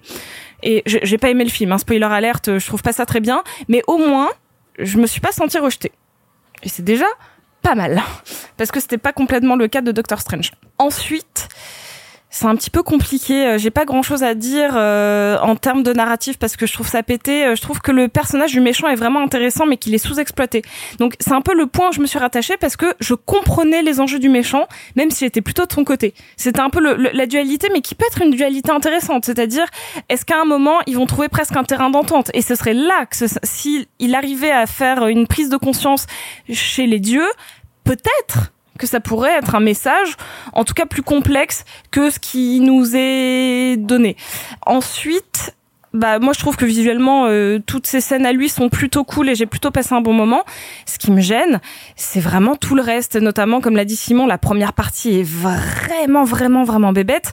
Le seul truc qui m'a fait rire, c'est un running gag, mais encore une fois, la journée n'aidant pas, moi les chèvres m'ont fait mourir de rire. Sachez qu'il y a deux grosses chèvres qui m'ont fait vraiment rigoler tout le long. Oh là là. Mais c'est Bah- drôle les chèvres. Mais Oui, chèvres, c'est oui, drôle. oui, oui, mais Je du coup, les vrais, quoi. je, je suis désolé, euh, si je veux voir des chèvres, euh, je vais en Ardèche, je regarde pas Thor. hein. Bah non, mais là, Ouais, mais c'est des très grosses chèvres. Très grosses chèvres. Elles Et on, deux. on a aussi des très grosses chèvres en Ardèche. Il vous, faut pas- il vous faut pas grand chose quand même, hein Tu dois J'avais être des gens simples. de- C'est vrai, Franchement, que- c'est vrai que je me, suis, je me suis toujours dit ça sur toi, Simon. T'es quelqu'un de simple. Extrêmement violent.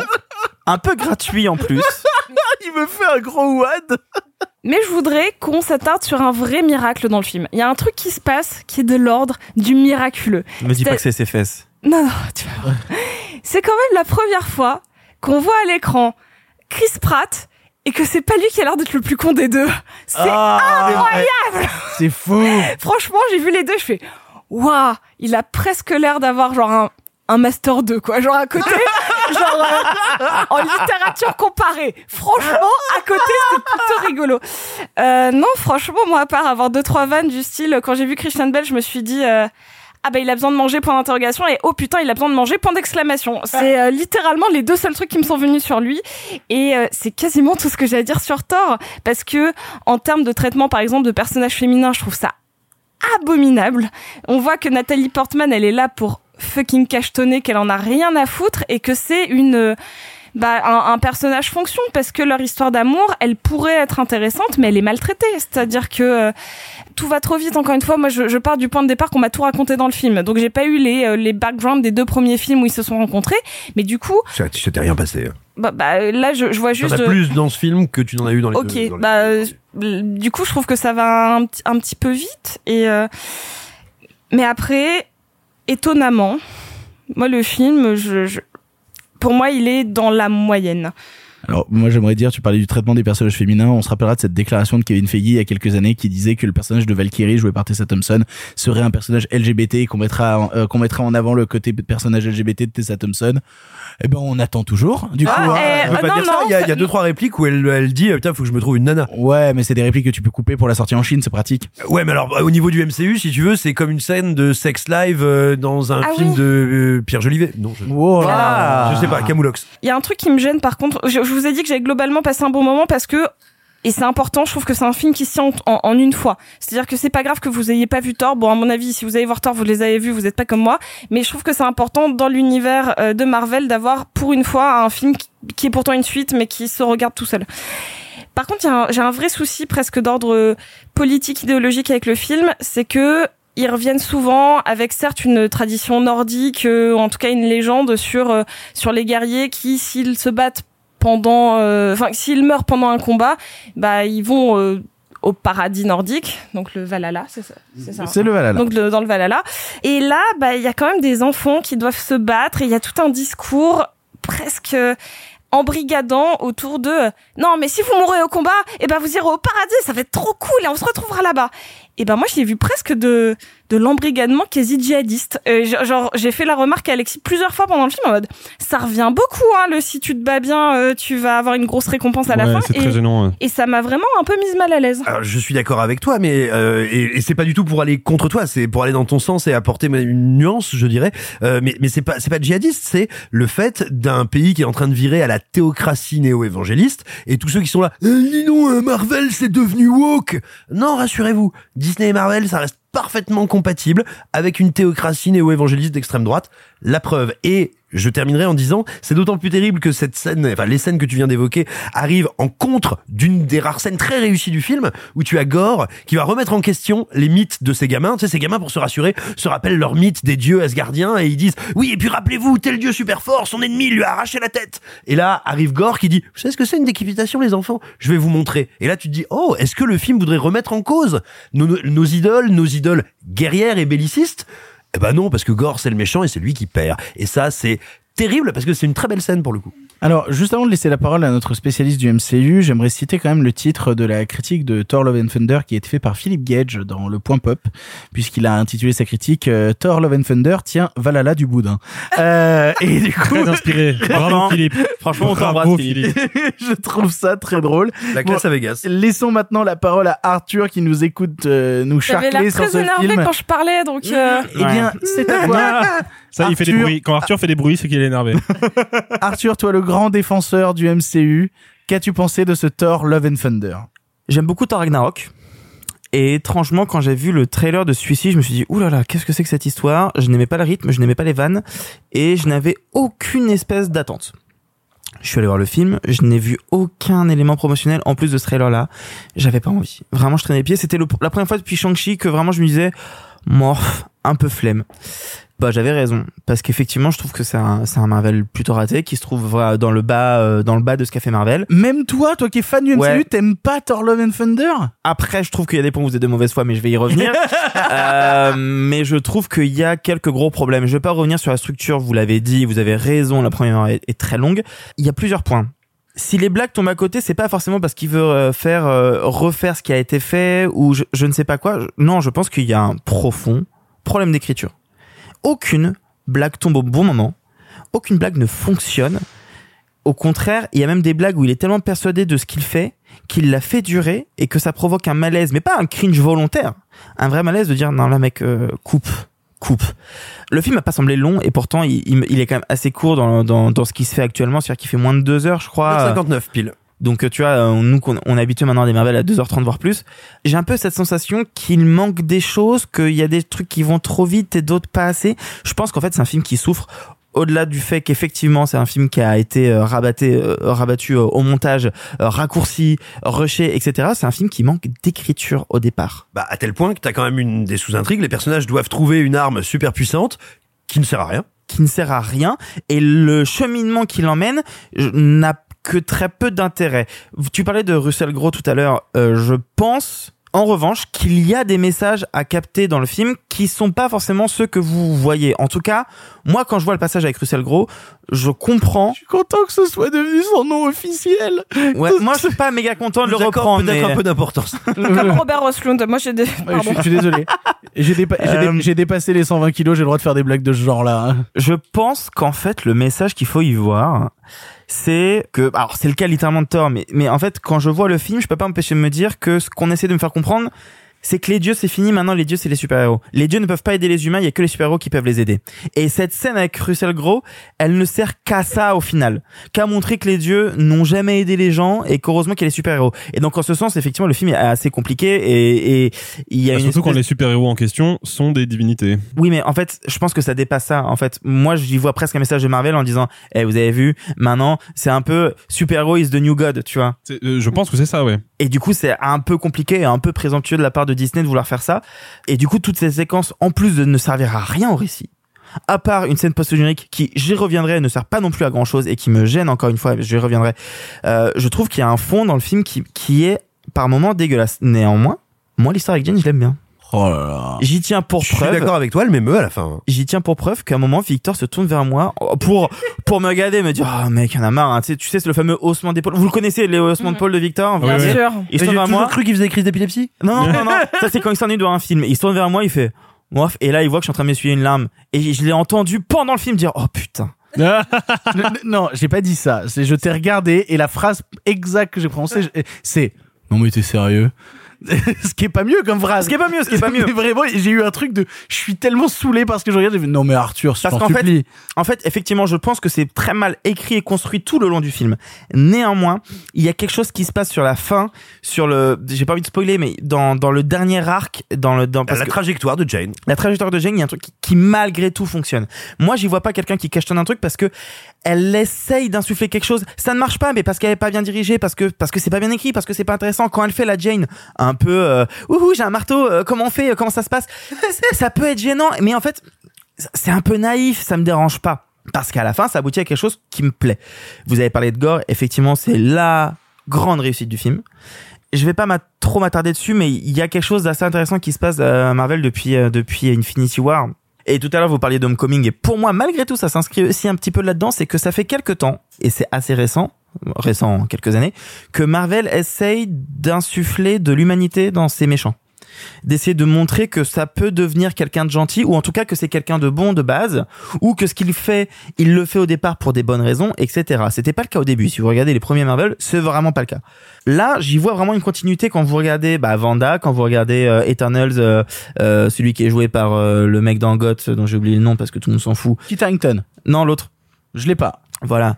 Euh, même Shang-Chi, tu vois, en fait, ce sont des personnages qui sont bons au départ et qui peuvent potentiellement redevenir bons à la fin. C'est une trajectoire qui peut être lassante, euh, mais qui, moi, sur Gore, fonctionne beaucoup parce que j'y vois, moi, une trajectoire bouleversante. Moi, effectivement, la première scène, je la trouve hyper intéressante, hyper bien faite.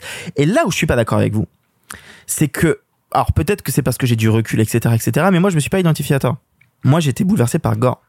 Et même quand il est méchant, même quand il est effrayant, même quand ça devient un film d'horreur, même quand il terrifie les gamins, à aucun moment je me dis Thor a raison, euh, lui il est méchant. Quand je le vois en train de traumatiser les gosses en voulant décapiter une créature, je me dis, eh ben, je le soutiens un peu. Ouais, non, non, c'est surtout que moi je suis d'accord avec toi. Je suis d'accord avec toi à 2000%, mais je pense pas que ce soit l'ambition derrière. Et Parce que- c'est là où je suis pas d'accord. Parce que de la même manière, moi quand je regarde Black Panther, je suis à fond derrière Killmonger.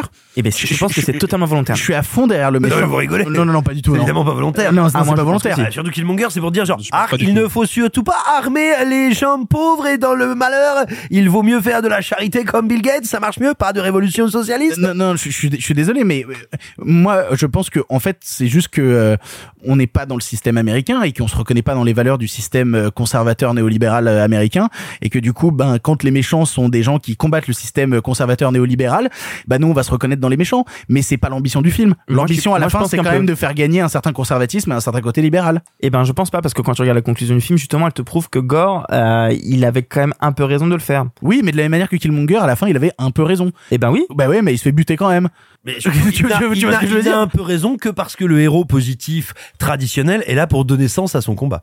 Lui tout seul n'est que destruction. Ce sale extrémiste, regardez, bah on va le tuer, on va prendre juste un petit bout de ses idées et on va en faire du profit. Oui, mais en même temps, je peux pas m'empêcher de me dire que quand on regarde les critiques américaines de Thor, tout le monde ne fait qu'encenser le personnage de Gore. Donc c'est que les, même les Américains voient qu'effectivement il y a quelque chose dans ce qui dégage comme message qui est pas inintéressant. Si tu veux, il y avait déjà ça à l'époque de The Dark Knight où tout le monde disait oh là là le Joker de Heath Ledger il est extraordinaire et personne ne captait que dans le film qui entre Batman et le Joker révèle tous les problèmes sociaux des États-Unis, c'est pas Batman, Bah, c'est le Joker et évidemment ça personne n'en parlait, tout le monde s'arrêtait à la prestation de l'acteur. Et qui Là, répond avec un Patriot. Act, Batman, qui Et Eh ben- exactement. Et ben sauf que là justement les critiques ne parlent pas que du jeu de Christian Bale. Peut-être, mais euh, euh, en, en vrai, moi, moi, j'ai un tout petit truc à rajouter très rapide. Déjà tout à l'heure, Victor euh, sous-entendait que Chris Hemsworth était peut-être pas un acteur très intéressant. Si vous n'avez pas vu Hacker de Michael Mann, Ouais. vous voyez Hacker de Michael Mann, il est très bon dedans.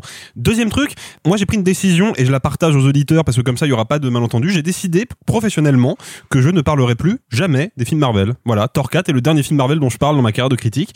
Pour une raison très simple, deux raisons à vrai dire, c'est que la première, les gens qui nous écoutent sont soit des fans de Marvel et ils vont pas changer d'avis, et à vrai dire ils ont bien raison, soit des détracteurs de Marvel et ils ont pas besoin de nous pour être convaincus que Marvel c'est pas terrible, soit des gens qui s'en foutent totalement et qui du coup s'en foutent de notre discours. Et deuxième point, j'ai dit tout à l'heure, et j'avais prévenu que j'allais reboucler, j'ai dit tout à l'heure que Thor 4 m'agace pour les mêmes raisons que tous les autres films Marvel récents m'agacent. Et c'est un peu ça le souci, c'est que moi je trouve que les films Marvel, et je parle évidemment en mon nom, sont devenus une impasse critique. C'est-à-dire qu'au bout d'un moment, c'est toujours le même programme, c'est toujours la même formule copier-coller de film en film, et du coup, bah, j'y réponds toujours avec les mêmes reproches parce que je vois toujours les mêmes défauts. Donc au bout d'un moment, moi, à titre personnel, ça me saoule un peu, et donc j'ai décidé que je parlerai plus des films Marvel. Voilà. Vous l'aurez compris, on est plutôt tous euh, déçus, voire très déçus de ce Thor euh, Love and Thunder. Bon, bah, vous allez sûrement aller le voir en salle pour vous faire votre propre avis. Bah, on vous laissera vous faire votre propre avis. On va enchaîner sur quelque chose d'autre, un film qu'on a beaucoup aimé. Et vu qu'on l'a beaucoup aimé, on a mis en place un dispositif assez spécial pour vous dire à quel point on a beaucoup aimé ce film et pourquoi vous devriez plutôt aller voir celui-ci que Thor Love and Thunder en salle. On va vous parler de La Nuit du 12. C'est quoi cette obsession à vouloir cramer les filles? Pourquoi vous êtes tous à fantasmer là-dessus? Vous voulez savoir pourquoi s'est fait tuer Moi je sais, hein, je vais vous dire. À la PJ, on raconte que chaque enquêteur tombe un jour ou l'autre sur un crime qui le hante. J'en peux plus de tous ces connards. Ça me rend haineux. Elle se met à vous tourner dans la tête jusqu'à l'obsession. Arrête, ça vous bouffe de l'intérieur. Maintenant Arrête-toi Ça vous dévore.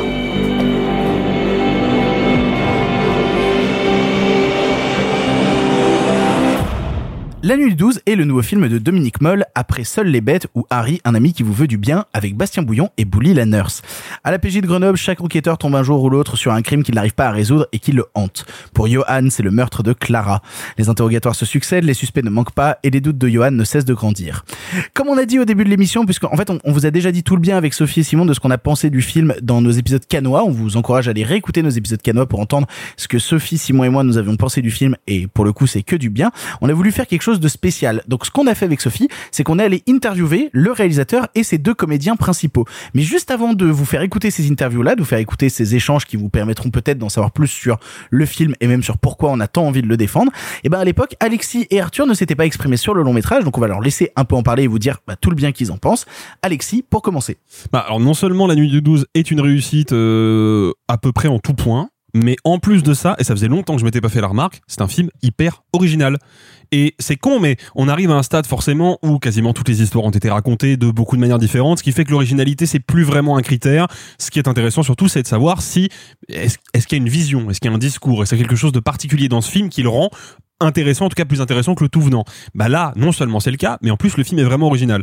Il est original pour une raison majeure qui est que dès le départ, le film nous dit chaque année, parmi tous les crimes qui sont commis, il y a tant de crimes qui restent irrésolus et ce film-là vous parle d'une affaire qui ne sera jamais résolue. Et une fois qu'on a ce carton de texte, on commence à rentrer dans une enquête de polar tout à fait classique. Il y a un meurtre, il y a une enquête avec des policiers qui essaient de reconstituer les faits, il y a des témoignages, il y a des suspects, sauf que nous, spectateurs, on sait ce que les personnages ne savent pas, à savoir que quoi qu'ils fassent, peu importe les révélations qui vont advenir, elles n'aboutiront jamais.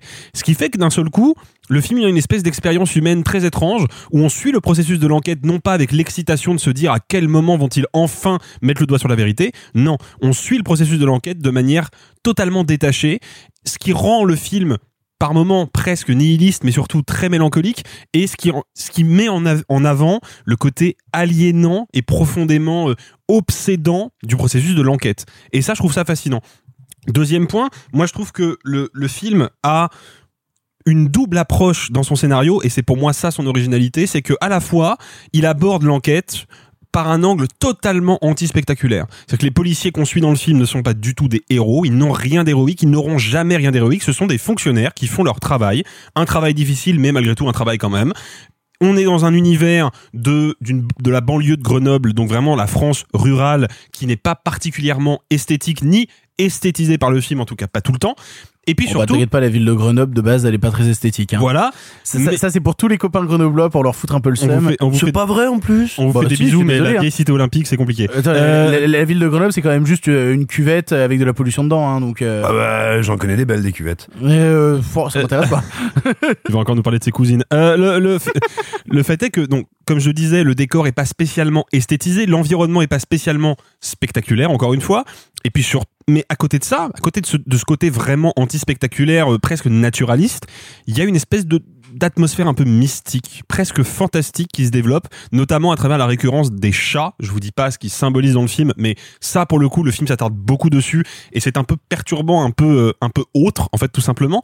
Et c'est cette concordance entre le mystique, l'idée que sous le voile de la vérité se cache quelque chose de profondément insaisissable, de profondément mystérieux, de presque magique ou maudit, selon les, les points de vue. Ça, pour moi, c'est intéressant. C'est vraiment super intéressant et c'est la grosse originalité du film et ce qui, moi, m'a charmé dedans. Arthur. Euh, oui, c'est c'est un immense coup de cœur. C'est un film que je trouve euh, hyper puissant que j'ai vu sur un petit écran et je regrette. J'aurais aimé le voir euh, sur grand écran. Je sais pas si j'aurais euh, autant apprécié à Cannes. J'aurais aimé le découvrir frais sur grand écran à Paris de retour, etc., etc. Je vais pas reprendre ce qu'a dit Alexis. Effectivement, pour moi, le grand point fort, c'est le fait que c'est basé sur une histoire vraie. C'est basé sur un fait divers, sur une femme qui a été brûlée, et c'est ce qui a intéressé Dominique Moll. Mais qu'effectivement, on sait dès le début qu'on ne sait pas qui va être la- la- l'assassin. Enfin, on sait pas qui, qui est le coupable. Pour une autre raison que ce que tu as dit, moi, ce qui m'interpelle pas mal dans ce processus-là, c'est que du coup, tout du long, même si je sais qu'ils ne vont jamais le trouver, je peux pas empêcher de me dire, et si c'était lui? Dès qu'on voit des des des des des, euh, des hommes passer qui sont interrogés, que on les arrête puis qu'on les libère, je peux pas empêcher de me dire ah mais c'est peut-être lui. Et en fait, ça crée une espèce de, au contraire, là toi tu vois quelque chose de nihiliste, moi j'y vois quelque chose où au contraire je suis tout le temps hyper euh, à, à faire gaffe à, à tout, à me dire attends mais peut-être que ce détail-là, ah mais en fait non. Et quelque part je trouve ça encore plus intéressant qu'une enquête où on sait qu'à la fin on saura qui c'est. Et ça c'est sans parler même du message du film. Je me souviens que j'avais écouté euh, votre euh, votre épisode parce que même quand je suis pas là, moi je vous écoute et que euh, il y avait eu cette phrase qu'avait dit Sophie qui m'avait marqué sur le fameux dialogue où où l'une de ses copines, la copine de la victime, dit elle a été tuée parce qu'elle est une femme. Et donc moi j'étais comme un fou me disant Ah, j'attends cette phrase, j'attends cette phrase. Et elle arrive à un moment où je m'y attendais pas et boum elle m'a foutu une claque et ouah elle m'a foutu les larmes. C'est assez puissant ce qui s'y raconte. En fait, je suis assez surpris à quel point, euh, effectivement, on en parlait un peu off, off entre nous, mais c'est un film qui est profondément féministe, mais vraiment profondément féministe, qui le promeut pas tant et qui est, et alors que c'est pour moi l'une des plus grandes forces du film. Euh, Il y a quand même nombre de dialogues entre les policiers hommes, mais pas que. Euh, sur euh, quelle place on a nous par rapport à ça. Oui, mais est-ce qu'elle a mérité? Non, mais en même temps que il y a cette phrase de la policière terrible qui dit c'est toujours les hommes qui enquêtent alors que c'est les hommes qui tuent. Enfin, il y a quand même un tas, un tas de choses qui sont mises par le film que je trouve euh, puissantes et brillantes. Je connaissais pas bien moi Bastien Bouillon. Euh, c'est ma petite révélation. Je sais que pour plein de gens c'est alors j'ai pas vu. Je crois qu'il a joué dans La guerre est déclarée. Il a joué dans Jumbo. Il a joué Oui. dans Jumbo, il a joué dans Debout sur la montagne euh, et dans Deux automnes, trois hivers avec Vincent Macaigne. Bref, mais on peut dire qu'il a jamais été aussi bon. hein. Bah, en fait, moi, c'est la première fois que je le vois à l'écran. Et effectivement, il est assez bluffant. Et c'est un film qui me reste, alors que je l'ai vu il y a quelques semaines. Et euh, que, encore une fois, je l'ai vu euh, en plein soleil, euh, dans ma chambre, sur mon ordi. Enfin, vous voyez vraiment pas les bonnes conditions.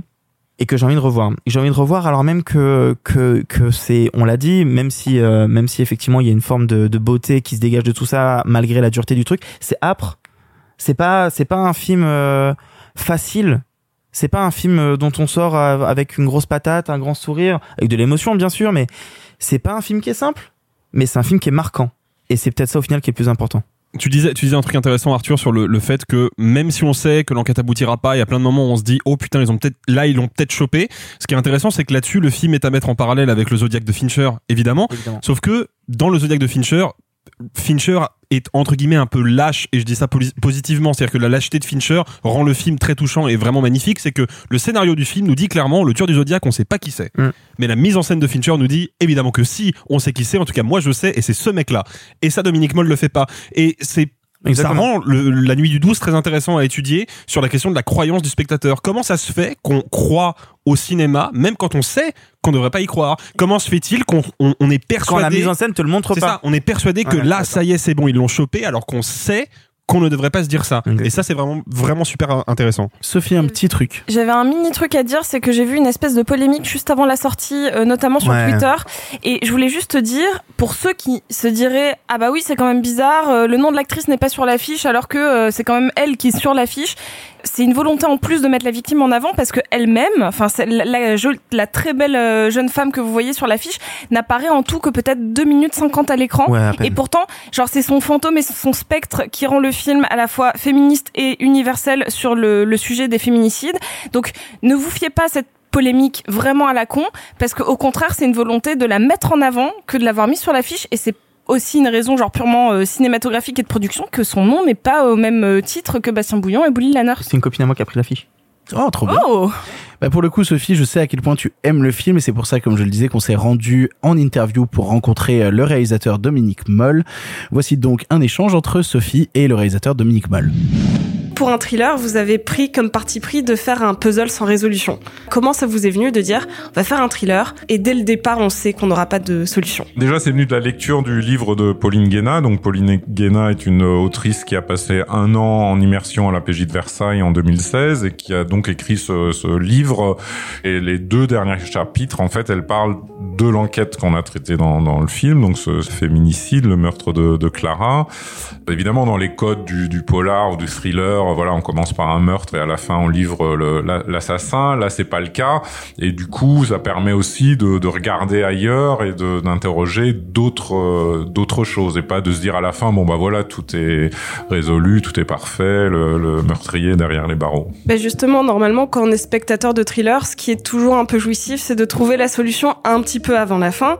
Est-ce que là, en tant que réalisateur, vous avez semé des pistes en se disant, tiens, peut-être que les spectateurs vont conclure à une enquête par eux-mêmes Ah non non, enfin le, le, le- enfin quand on fait un film, on a quand même euh, envie que le, le spectateur soit happé par l'histoire et, et il participe d'une certaine façon. Enfin d'autant plus quand c'est une, une, une enquête.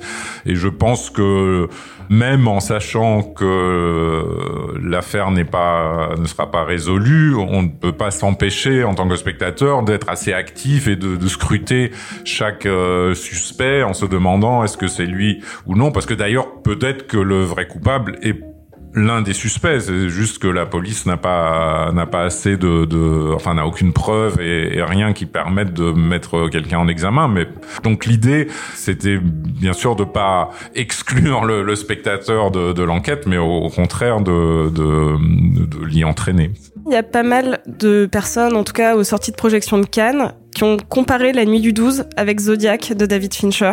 C'était une influence pas du tout Zodiac est un film que j'aime beaucoup. Enfin, je suis pas toujours fan de tout ce que fait Fincher, mais celui-là, vraiment, je, je, je l'aime beaucoup et je sais qu'il qu'il a été euh, important pour moi. Et justement aussi la non-résolution et le fait que voilà qu'on reste avec cette, cette incertitude et ces interrogations, j'ai trouvé ça très fort. Euh, Enfin, il y a un film que j'aime beaucoup euh, qui, qui s'appelle euh, euh, Les flics ne dorment pas la nuit de Richard Fleischer, euh, qui est de, du début des années 70 et qui je trouve est un des plus beaux films sur la police, enfin sur le sur justement sur le côté pas forcément très glorieux du travail. Enfin là, c'est des flics en uniforme à, Los Angeles comment à la fois ils sont complètement euh, happés par euh, par ce, ce métier, comment le le groupe est important, enfin que ça, ça devient leur deuxième et parfois même leur première famille. Comment c'est difficile après quand on n'a plus ça de voilà de, de trouver un sens à, à, à sa vie et ça, ça le film parle de, de tout ça de manière vraiment euh, formidable. Est-ce que cette volonté d'insérer un peu de légèreté, ça s'est fait de manière un peu insidieuse? Est-ce que c'était pour apporter de la légèreté au ton très grave?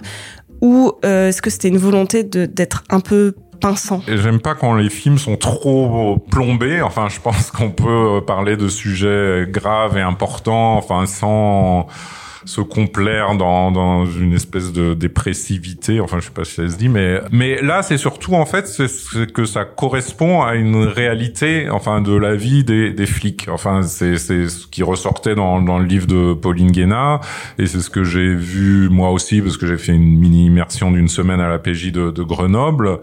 C'est des groupes de mecs et avec euh, avec leur humour euh, potache, pas toujours très subtil, euh, mais bon, c'est pas grave. Mais on sent surtout que pour eux, c'est important pas pour évacuer, enfin tout, voilà, le côté sordide de ce qu'ils vivent euh, euh, tous les jours et qu'ils ont besoin de relâcher la, la pression aussi en, en déconnant. Ça fait partie de leur, de leur vie et de, de leur métier. J'avais envie de, de retranscrire euh, ça, ça aussi. Alors j'ai une dernière question qui est un petit peu plus large. C'est il y a une phrase dans le film qui m'a particulièrement marqué, qui est jouée par, enfin la phrase est dite par la copine de Clara et qui dit mais je sais de quoi elle est morte elle est morte parce que c'est une fille.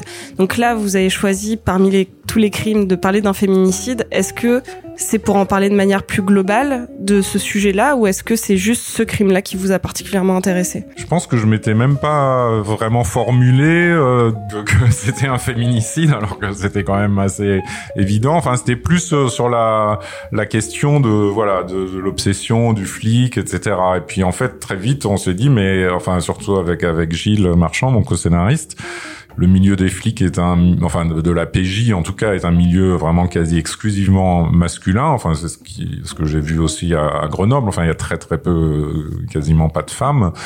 Qu'est-ce que ça veut dire si quand que ce soit que des hommes qui enquêtent sur les crimes des hommes? Enfin il y a quand même un truc un peu un peu bizarre. Et, et c'est vrai que le, le, film raconte aussi le, le cheminement de, du personnage principal euh, Johan comment il commence à, à, questionner des choses y compris dans son propre système de pensée de, de mec. Et donc la scène avec la avec Nani la copine de, de la victime enfin effectivement une scène assez assez centrale. C'est que à force de demander voilà avec qui est-ce que la victime a couché est-ce qu'elle a des relations sexuelles avec un tel et les mecs avec qui elle couchait, c'était quand même des types un peu chelous, etc. Que ça revient à un moment donné à la mettre aussi un peu en accusation et, à, et à se dire, mais alors que quand on y réfléchit, c'est complètement dingue, quoi, parce que enfin une, une jeune femme a très bien le droit d'avoir euh, des aventures avec euh, plusieurs mecs et d'aimer le bad boys, euh, voilà, sans sans euh, chercher à se faire euh, trucider. Donc, il n'y a pas que le réalisateur que Sophie a pu rencontrer. Il y a aussi ses deux comédiens principaux, Bastien Bouillon et Bouli Ladners. Elle a pu leur poser plusieurs questions et notamment, est-ce qu'ils ont rencontré des policiers de la véritable PJ de Grenoble pour réussir à rentrer dans leur rôle? Non. Non. On a, non, on a, on a commencé directement, en fait. On, on a répété quand même. On a fait des lectures euh, oui. à Paris, mais on n'a pas fait d'immersion à la PJ. Parce qu'effectivement, les, les policiers, ils sont souvent en train de toucher leur arme ou de faire des choses. Là, en l'occurrence, non. On pouvait se laisser guider par l'écriture de Dominique et Gilles Marchand assez facilement. Moi, la seule chose pour laquelle j'ai répété, c'est le vélo. Ouais, puis il y avait deux gars de la PJ de Grenoble qui sont venus sur le plateau, voilà, pour nous donner des petites indications, les fouilles. D'ailleurs, la, et seule interpellation physique, c'est eux qui la font. Il faut bien parler dans le micro, Bouli, parce que je... Ouais, je sais, mais il me fait peur ton micro. Eh, tu- vous, vous- c'est un podcast, donc vous voyez pas la, la, la gueule du micro. Mais là, c'est la couleur du micro, elle est indéfinissable. je sais pas ce qu'il y a. Ça doit être plein d'acariens, ce truc-là, non? Vais me choper une allergie, moi. C'est pour ça, je suis désolé, je vais porter un peu la voix parce que j'ose pas prendre le micro trop près de moi. Ah, là, peur de me choper une merde. Mais t'es hygiéniste, Mais en je suis fait. pas hygiéniste, là, je suis juste donc, euh, survivaliste, j'ai pas envie mais de crever. attends, mais décontracte-toi. Là-dedans, il y a en même temps le virus du, du singe, là, il y a, il y a, il y a, il y a- il y a la grippe de la tomate et il y a, le nouveau variant du Covid là-dedans. Comment enchaîner Comment on joue des personnages qui ont encore de l'espoir de résoudre une enquête, alors que l'acteur sait qu'il y aura jamais de résolution Comment on arrive à insuffler tout au long du film genre, euh, de la vigueur, de la haine, de l'espoir euh, Bah pour moi je réponds d'abord parce que c'est plus Tout simple pour moi. Vas-y. Pour moi quoi. et là j'en profite pour mettre le micro près de ma bouche. Voilà. Risque là. Adieu, je dis déjà adieu à ma famille. Pour moi c'est plus facile parce que je me laisse guider par euh, par la haine quand même. Moi je, je clôture quelque chose finalement hein, sans spoiler le film. Donc euh, moi c'est ça qui me guide, c'est-à-dire qu'il y a, il y a un truc qui monte de plus en plus et puis à un moment donné ça éclate. Donc c'est plus simple, ma trajectoire est plus courte. Maintenant pour Bastien c'est vachement plus compliqué. Non, pas du tout. En fait, on est, j'ai l'impression qu'on est tous à la même enseigne puisque le film commence avec ce carton qui dit que l'enquête restera irrésolue. Et pourtant, et c'est pas parce que je suis comédien à l'intérieur, j'ai vu le film plusieurs fois et j'ai l'impression que nous-mêmes, spectateurs, on a des soubresauts où on a l'impression qu'on va le trouver. Je, je, je garde espoir quand il est écrit qu'il garde espoir et donc je me suis vraiment laissé guider parce que Dominique est un metteur en scène très précis. Voilà, il sait, il, il sait ce qu'il veut, il sait l'endroit où il a envie de nous emmener et donc et donc voilà, on sait. Moi, je me suis vraiment laissé guider par l'écriture et la mise en scène de Dominique. euh. Le film est parfois presque, j'aime pas trop le mot naturaliste, mais en tout cas on se sent très proche d'une forme de, de, de réalité et en même temps c'est très dialogué. Quel est le rapport au texte Bah, et au livre aussi Les dialogues étaient, le livre moi je l'ai pas lu, Ok. mais les dialogues étaient très écrits, mais étaient très bien écrits. Ce qui est très rare. Euh, je trouve que la qualité d'un scénario, elle se ressent aussi dans la qualité des dialogues, et c'est très rare euh, des, des, des scénarios. Souvent, on doit retravailler un peu les textes et tout ça, mais là, je trouve qu'à la base, déjà, enfin, personnellement, je trouve que les, les dialogues étaient vachement bien écrits. Oh non. Ah non, c'était nul. Bien sûr, non, non. Euh, de, de mon côté, il y a eu euh, euh, quasi pas d'improvisation. C'est vraiment collé au texte au maximum. Je sais que Dominique euh, et Gilles s'attellent euh, énormément à l'écriture et au dialogue, mais presque aux mots, vraiment. Oui, et puis Dominique a fait une immersion aussi à la PJ de Grenoble, donc lui aussi il voulait que ça colle quand même très très fort à la réalité. C'est pour ça qu'on a ce côté parfois très réaliste. Il voulait vraiment que ça colle. euh, C'est pour ça qu'on est dans une déconstruction du flic euh, masculiniste qui, Mm. on n'arrive pas en, en frein à main, mais on est, on est en, en bagnole familial. familiale et avec nos attachés case et on, on croirait qu'on vient vendre des, des tapis de douche Ouais, mais, ouais. euh, au départ. Mais, mais c'est pas mal parce que, parce qu'on on est éduqué avec les séries et, et, et les films à, à, à flingue. Déjà. Ouais, à flingue, à, à testostérone, à, à- ah ouais, enfin, à- à- au cliché du flic, quoi, qu'on a Oui. dans les séries. cette partition et, et plus globalement la narration du film euh, avance à chaque fois avec des paroles de de femmes. La première étant euh, l'amie de la victime qui dit euh, vous savez pourquoi elle a été tuée? Je vais vous le dire parce que c'est une, fille. Déjà, ça ouvre une case et on sent que même euh, bon, ça c'est des choses anecdotiques, mais dans la position du corps, il y a tout d'un coup il y a un recul, il y a quelque chose qui se passe, il y a, il y a voilà. Est-ce que vous, en tant qu'acteur, face au scénario, il y a des personnages qui vous semblaient évidents? Ou pas? Est-ce que le puzzle peut être résolu dans votre tête ou pas? Moi, j'ai résolu le puzzle. Très personnellement. Non, en fait, le personnage que, que, que, j'estime être coupable, enfin, que Marceau, le personnage que j'in- j'interprète, estime être coupable, je pense qu'il est surtout coupable de, de toute la frustration que Marceau a, euh, parce que euh, il vit un truc personnel et, privé, et tout à coup, bah, ce mec-là est l'exutoire par rapport à ça. Et effectivement, ce mec est détestable, il est tout ce que Marceau dé- déteste, et voilà. Je, je suis pas sûr que Marceau le pense plus coupable que ça, mais il a besoin de ça à ce moment-là. Arriver, en tout cas, à, sa façon à essayer de, contrer toute cette bêtise masculine et cette espèce de, violence qui est permanente et qu'ils vivent en permanence et qui est totalement impunie. Alors que Marceau pète un plomb. Voilà. Moi, pour ma part, très personnellement, en tant que Bouli Lanners, je pense que le coupable, c'est euh, le Alors, mais. On, on bipera, mais c'est intéressant. Non, mais ouais. Euh, non, je, je voulais juste poser une question parce que j'ai l'impression que la caméra à plein d'instants essaye aussi de faire croire au spectateur qu'il est possible que le personnage de Bastien soit le coupable. Mais Paraît-il, moi, je... alors là, on va réimbriquer les. Mais là, on va tout. mais- attends, on mais va maintenant tout. que tu le dis, je regarde Bastien, je non, me mais- dis, ouais, Alors, tête de tu coupable, es, en tu fait. es la, tu es la deuxième personne qui me le dit Ouais. et devinez quelle était l'autre première personne. Celui, le comédien qui jouait euh, le mec qui joue dans la, qui, qui est dans la cabane, Cabane, Denis m'a dit ah, moi je suis sûr que c'est le, le policier euh, là drôle Ah, vraiment Ou pas c'est dans toi ce ou c'est sens-là. pas toi Ça, je, je ne peux pas le dire en tout cas, euh, merci beaucoup euh, pour toutes ces Merci. révélations et pour le film. On balance, nous. hein, putain. merci Voilà. Merci. beaucoup Merci beaucoup. Merci à l'équipe du film pour toutes ces réponses. Vous l'aurez compris, on vous encourage très très fort à aller voir La Nuit du 12 en salle, qui est un film où on est tous unanimes sur cette question. Vraiment, le film est assez incroyable.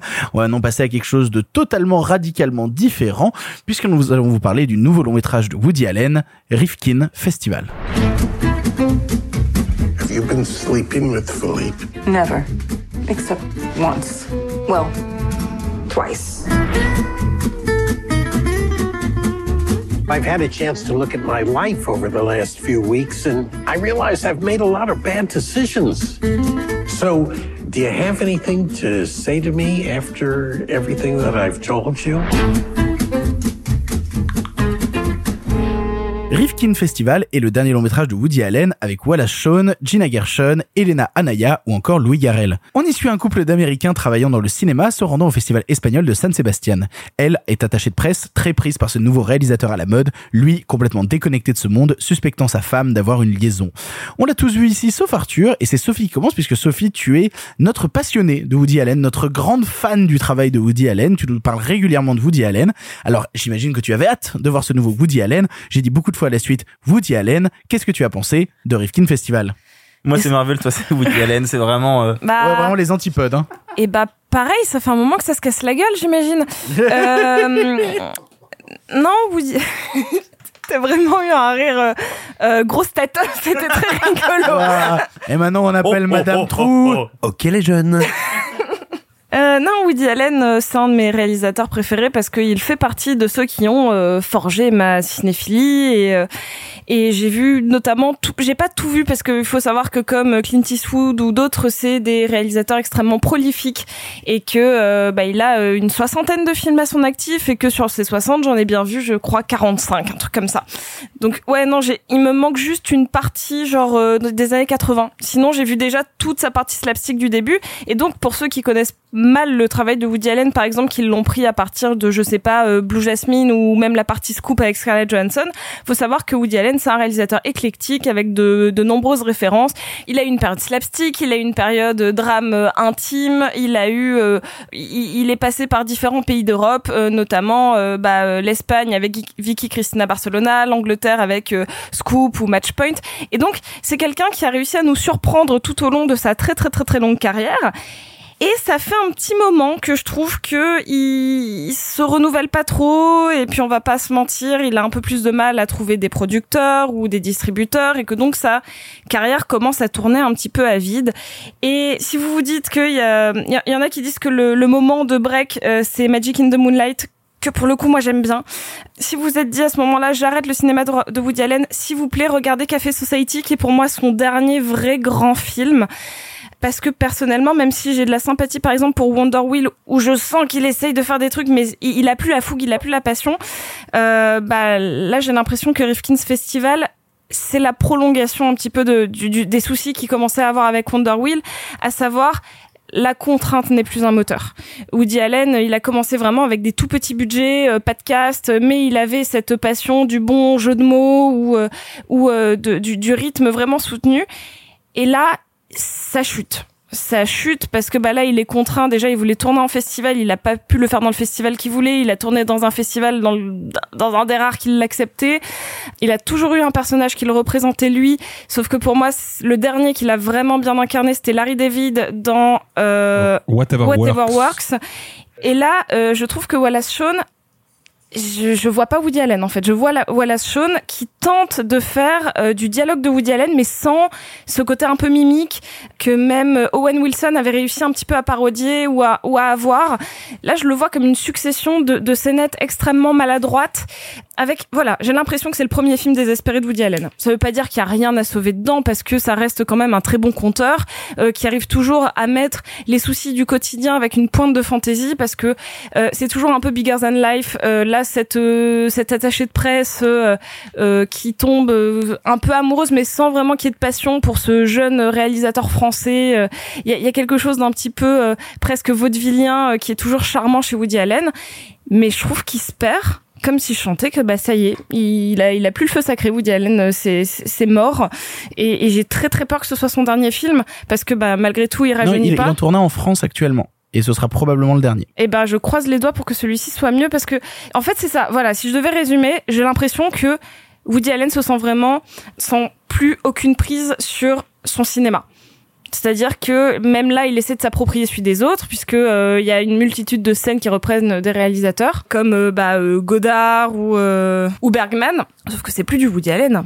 Et même la, référence ne devrait pas se faire autant in your face au, au détriment de l'histoire. Donc, je le déteste pas, mais euh, je trouve ça, euh, je trouve ça un peu triste de voir euh, ce qu'il est obligé de faire pour pouvoir faire des films en fait. Pour le coup, c'est marrant parce que ce que tu critiques, c'est un truc qui pourrait plutôt me séduire, moi, personnellement. C'est-à-dire le côté, tu parlais du fait que c'est un film désespéré. Moi, c'est un truc qui me plaît plutôt.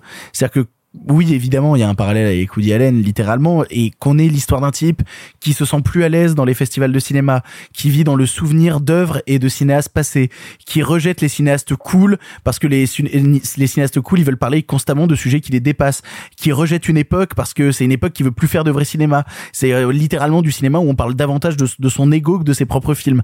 Le fait que Woody Allen ait envie d'insuffler tout ça comme commentaire d'une certaine époque, ça m'intéresse pas mal. Le problème, c'est que tu parlais du personnage principal, donc interprété par Wallace Shawn, euh, qui moi tout le long du film m'a fait penser à Kermit. Euh, je ne saurais pas pourquoi l'expliquer, mais que Wallace Shawn ressemble à une petite grenouille. Mais non, non, non, mais tu déconnes, mais il y a un truc vraiment du, du personnage de Kermit, vraiment de ce truc euh, dans son coin, un peu désabusé et tout. Vraiment, je retrouve Kermit qui en ferait des caisses comme en ferait des caisses la marionnette. Et, et tu, tu abordais la question, Sophie, la, la subtilité n'est pas le fort de ce film. Notamment le personnage de Louis Garrel qui est quasiment parodique euh, dans, dans son traitement.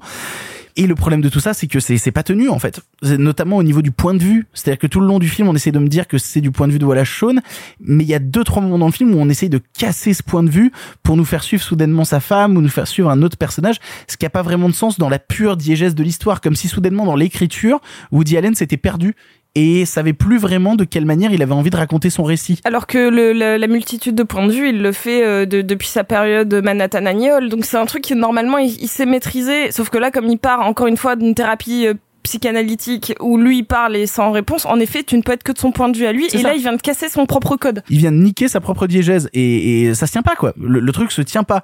Euh, et puis je suis désolé mais moi toute l'histoire de drague avec la doctoresse et tout, je j'y crois pas en fait. Je tombe jamais dedans euh, véritablement. En fait, c'est ça le problème, c'est que tout le film défile un peu euh, devant mes yeux sans vraiment réussir à m'attraper. Euh, et j'y vois bien plus souvent euh, les intentions de Woody Allen que les véritables émotions qui pourraient insuffler à un moment à l'intérieur d'un récit. Par contre, et ça c'est peut-être le truc qui moi me fait me rattacher au long métrage, c'est que Woody Allen qui décide d'explorer le travail d'autres cinéastes, ça m'intéresse. Ça m'intéresse littéralement. Woody Allen qui décide de se retendre un miroir vers le passé et de dire, bah, je vais faire mon Juliet Jim, je vais faire mon septième saut, je vais faire, euh, voilà, et je vais essayer de reprendre tous ces codes-là et essayer de les refaire à ma sauce et insuffler mon cinéma dans ce cinéma qui m'a tant porté à une époque bah ça ça me parle. Je trouve ça plutôt euh, même pour le spectateur euh, je parle souvent du côté euh, ludique pour le spectateur mais je trouve ça profondément ludique et en accord en plus avec l'intention. Donc c'est plutôt ce qui aura tendance à me à me garder dans le film. Le film en lui-même non.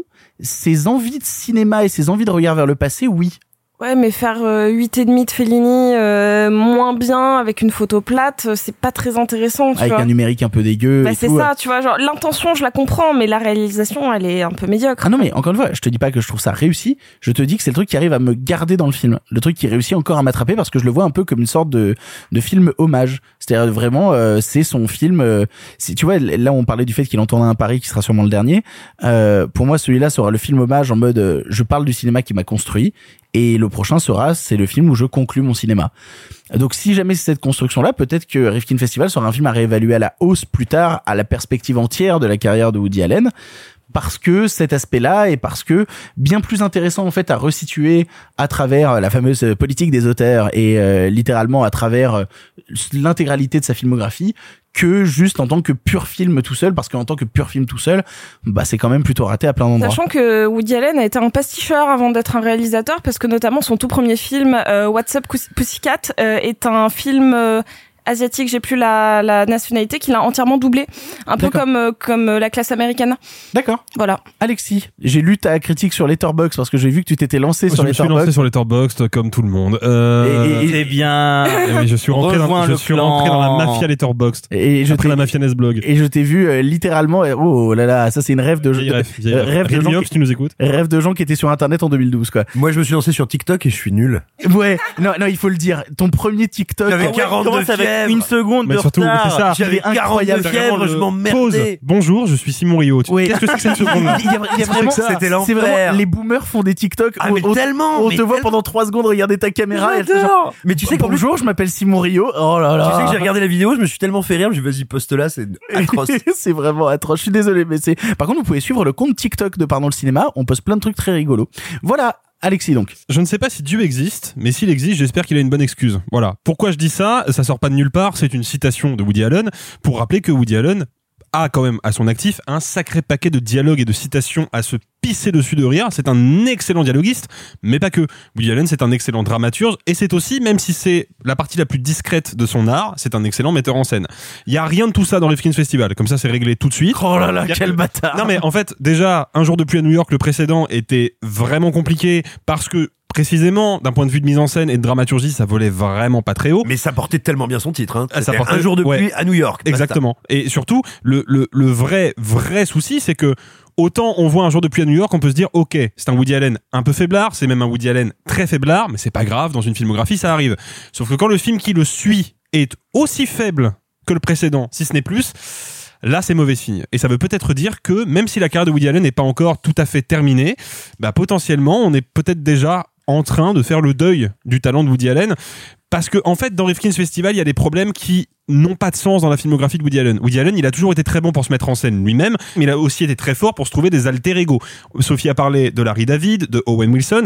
J'en cite un beaucoup moins connu, mais qui moi m'intéresse, me passionne beaucoup. C'est Jason Biggs, l'acteur principal de American Pie, qui a fait l'alter ego de Woody Allen dans Anything Else, film dans lequel Woody Allen joue aussi. Donc ça, c'est très intéressant. Il y a Woody Allen et son alter ego qui se confrontent dans le même film.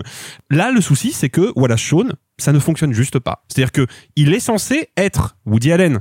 Ça ne marche pas. Je ne le reconnais pas, je ne reconnais pas ses mimiques, et surtout, j'ai un vrai souci avec la psychologie du personnage qui m'apparaît comme une espèce de vieux con un peu aigri, ce que n'est pas tout à fait Woody Allen. C'est-à-dire que Woody Allen... Mais ce qu'est Kermit. Oui. Mais Woody Allen, Woody Allen, quand il se filme ou quand il met en scène ses alter ego, il, y a toujours une part d'aigreur, il y a toujours une part de critique, mais il y a surtout une part de sensibilité. C'est qu'au fond, c'est quelqu'un qui est malheureux parce que il aime des choses qui sont en train de disparaître. Là, c'est pas ça. C'est juste un vieux râleur qui n'est pas capable d'accepter que, bah oui, le monde autour de soi change. Et alors, c'est pas grave. Et ça, c'est un vrai souci. Alors j'ai pas vu le film, je connais pas très bien Woody Allen. Par contre, j'ai l'impression que ce que vous me racontez depuis tout à l'heure, moi ça fait quand même un petit peu penser à Lanny Moretti. Je sais pas s'il y a un parallèle qui se fait entre les deux, mais pour moi Moretti parle de lui comme Woody Allen parle de lui et se met en scène de la même manière. Et dans ce sens-là, je voulais juste dire que Moretti en ce moment est en train de devenir un vieux con. Donc en fait, euh, c'est peut-être pas surprenant que Woody Allen aussi. C'est pas inintéressant comme euh, comme parallèle. Cependant, je pense que Woody Allen a toujours été euh, a toujours eu plus de distance parce qu'il s'est jamais pris au sérieux dans aucun de ses films. Donc même lui était un personnage avec des tics qu'il avait lui-même. Je te conseille d'ailleurs de regarder New York Stories si tu veux comprendre toute la psyché de Woody Allen. C'est son segment qu'il a fait euh, avec euh, Poco- euh, avec Coppola et avec euh, Martin Scorsese. Tout à fait. Et euh, on comprend que même quand il se caractérise lui, il est une espèce de caricature de lui-même à chaque fois. Ce qui n'est pas le cas de Nanny il Moretti. est- Il est toujours dans l'autodérision. Il suffit de voir Annie Hall pour voir que Woody Allen prend un malin plaisir à se tourner en ridicule. Le, ce qui coince, moi, surtout beaucoup sur Rifkin's Festival, outre les problèmes de dramaturgie du film, ce qui coince, c'est que c'est laid. C'est pas juste un peu moche. C'est très moche. Il faut savoir un truc, c'est que Woody Allen, il travaille, il a toujours fonctionné comme ça, il travaille avec un, un seul chef-op sur quatre ou cinq films, puis il change, et à nouveau il part pour quatre ou cinq films, il a travaillé avec des très grands noms de la photographie comme Gordon Willis, le chef-op du parrain sur Manhattan, euh, et, Annie, et Annie Hall aussi, et là il travaille avec Vittorio Storaro, et Vittorio Storaro c'est pas Joel Clodo, parce que c'est quand même Ah, le chef... merci d'avoir utilisé cette expression. C'est quand même le, le chef-op attitré de Bernardo Bertolucci et de Francis Ford Coppola, notamment sur Apocalypse Now, qui lui a valu l'Oscar de la meilleure photographie. Donc quand on voit le film qui est une espèce de gloubi-boulga numérique d'une fadeur sans nom, où il y a des éclairages qui ne fonctionnent pas, qui ne sont pas justifiés, on a l'impression d'être dans une mauvaise telenovelas espagnole, quand on sait que c'est Woody Allen à l'area et Vittorio Storaro chef-op, il y a- là il y a vraiment quelque chose qui coince. Simon, pour conclure. Ah là là, c'est quand même très embarrassant ce Miskin Festival. Euh, Oh là là. Ça fait deux heures qu'il veut la placer, il est trop fier là. Oui, vous, c'est verriez, ça. vous verriez son sourire là vraiment. Là il a son téléphone en mode il y a des notes, il y a juste marqué en très gros Miskin Festival. Et il y a rien d'autre de marqué sur le téléphone. Il est en train de le ranger. Ça y est, c'est fini. Mais j'adore qu'on le clash comme ça pendant qu'il regarde là, il rumine. Ok. Vas-y, rumine. Donc, c'est d'autant plus Il a intéressant que... vraiment rangé son téléphone. Mais pas du tout bâtard. Mais en plus, mais c'est... Mais c'est... Non, vas-y, allez. Vous me méritez pas que celui que je vous dise, moi. Euh, tout simplement, c'est très, in- c'est très intéressant. c'est très intéressant ce que tu viens de dire parce que non seulement il- Storaro, c'est pas Joel Clodo, mais Storaro a été le chef-op de quelques-uns des plus beaux films de ces 20 dernières années de Woody Allen. Je parle vraiment d'un point de vue plastique, hein, que ce soit Wonder Wheel ou Café Society. Je veux dire, ce sont des splendeurs visuelles. Donc tu te dis, tu vois, c'est pas un nouveau chef-op avec qui il commencerait à collaborer et il se trouve pas trop, il faut un peu s'a- s'apprivoiser. Non, non, leur collaboration a déjà été extrêmement fructueuse. Ce qui me fait dire que c'est pas un film désespéré, c'est un film essoufflé fatigué et qui euh, n'arrive plus à masquer quelque chose qui pour moi intervient dans son œuvre. Euh, juste après Midnight in Paris film qui avait été euh, reçu un peu fraîchement. Alors que pour moi c'était un des plus malins et un des plus intelligents de Woody Allen qui était contre la nostalgie contre on va dire l'industrie de la nostalgie que je trouvais euh, rafraîchissant à plein d'égards à plein d'endroits. Et ben après ça il se trouve que la ville de Rome elle appelle Woody Allen elle fait hey Woody tu viendrais pas en vacances 15 jours faire un film? Là il fait To Rome with Love qui était jusqu'à présent son plus mauvais film. Et vraiment je veux dire un truc euh, tu- moi je l'utilise pas pour déboucher l'évier hein. et vraiment une atrocité et de loin en loin on retrouvait comme ça des espèces de des moments d'aporie dans son cinéma où on se disait il a plus envie il a plus mais il restait quand même toujours quelque chose et tu vois dans Rome, To Rome with Love même si Alec Baldwin tire à blanc bah il y avait des moments avec Jesse Eisenberg Oh là là. Oh, celle-là, elle est- elle est- Bah, je suis pas certain de celle-là. Elle est un peu acide On, quand même. on va la garder au montage, mais. Euh, mais, mais voilà, si vous êtes en colère, euh, c'est pas de notre faute. Voilà, les propos des chroniqueurs, mienne. euh, les propos des chroniqueurs n'engagent que. Hein. Bref, tout ça pour dire, il restait même dans ses films les plus ratés, les plus insignifiants, il y avait toujours des éclats, il y avait toujours une forme même d'intelligence. Or là, je ne vois pas un cadre qui m'intéresse, je ne vois pas une idée de montage qui m'étonne, me surprenne, ou même simplement me plaise. C'est d'une pauvreté absolument terrible. Heureusement, heureusement, il y a Gina Gershon et euh, l'adolescent qui est en moi euh, rajeunit quand il la voit. Euh, pff, cette phrase est d'une lourdeur. Ouais.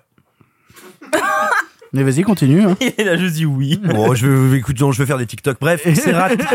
c'est raté, c'est, extrêmement pauvre. Moi, c'est ça qui me sidère le plus. Euh, psychologiquement, les personnages n'ont pas une once d'intérêt. Ils sont tous monomaniaques. Bonjour, je suis une caricature de Woody Allen. Bonjour, je suis une femme sensuelle, un peu infidèle et sexy. Bonjour, je suis un réalisateur. Gna gna gna gna gna gna gna gna.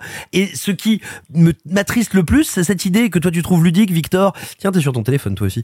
Euh, que tu trouves ludique de qui... Tu savais que t'allais prendre un scud. Oh, tu le savais. idée qui consiste à, à À la revisiter le cinéma des autres, mais il l'a déjà fait plein de fois et de manière brillante. Dans Wonder Wheel, justement, dans Café Society, ce sont des exercices de style de purs exercices de style et dans lesquels son cinéma est vivant. Là, tu vois, tu parlais de Kermit, ce film, c'est Woody Allen qui agite péniblement une marionnette Woody Allen qui agite péniblement une marionnette Woody Allen qui agite péniblement un petit Kermit la grenouille dont t'as même pas envie de manger les cuisses un peu un peu salées quoi. C'est vraiment J'ai vraiment eu envie de faire une version du film où on remplace le héros du film par Kermit.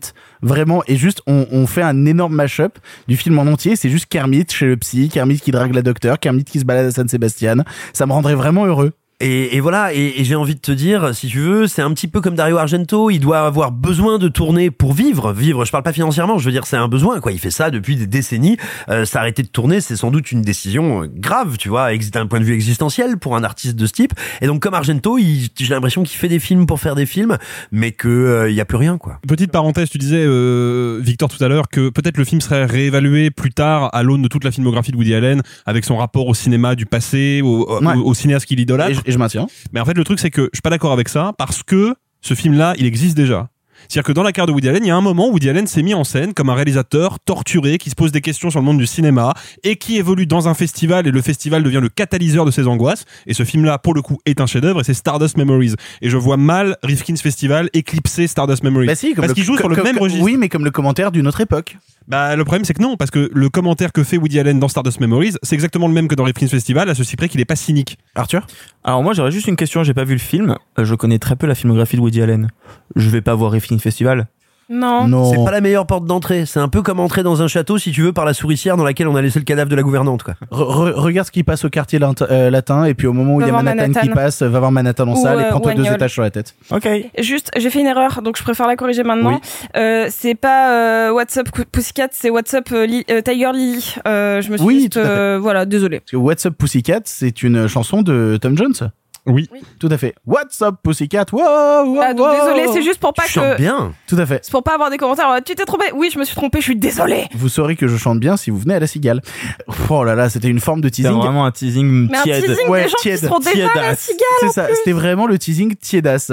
Bon, vous l'aurez compris, euh, bah, on n'a pas particulièrement apprécié le dernier long métrage de Woody Allen. On va parler d'un film qui avait fait un peu débat à Cannes, mais on avait envie de, de remettre une couche quand même parce que le film est en salle actuellement et c'est toujours bien de mettre un petit coup de projecteur dessus. On va vous parler rapidement des Nuits de Machad.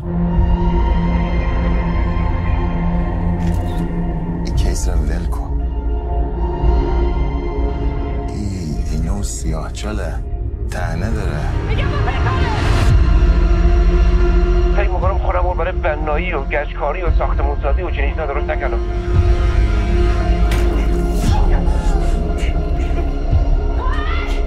شاهد خواهیم بود. شاهد امدادهای غیبی.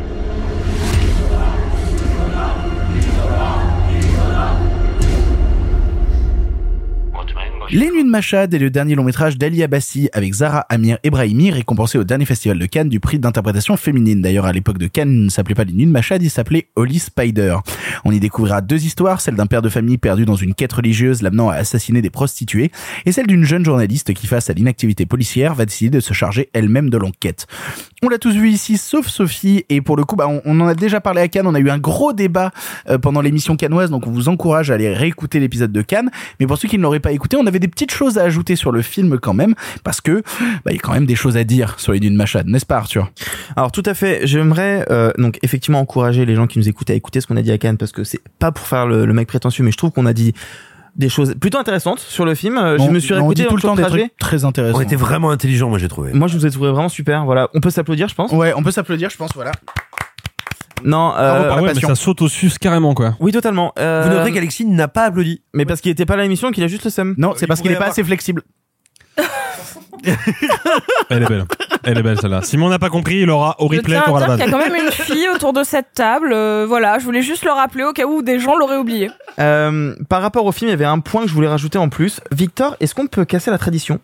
Est-ce que tu peux me demander qui qui c'est Laquelle on arrête Noël Est-ce que tu peux me demander qui qui c'est Zahra Amir Ebrahimi, s'il te plaît? Bah dis donc Arthur, qui qui c'est Zara Amir Ebrahimi Eh ben, je te remercie de me poser cette question très pertinente parce que effectivement, je pense que c'est un point dont on n'a pas du tout parlé à l'époque, alors même qu'elle a remporté un prix, mais bon, ça on pouvait pas le savoir. Oui, mais c'est surtout qu'au moment où on a vu le film, on n'était pas au courant de son histoire et ça a été mis vachement en lumière par son prix d'interprétation. Même avant, même avant, moi j'ai vu des journalistes, euh, notamment LCI ou autres, qui avaient interviewé Zahra Amir Ebrahimi et qui a révélé son histoire qui nous ne connaissions pas parce que justement, je reprends ce que je te disais tout à l'heure à Sophie sur Golshiste Farahani et euh, Marjan Satrapi.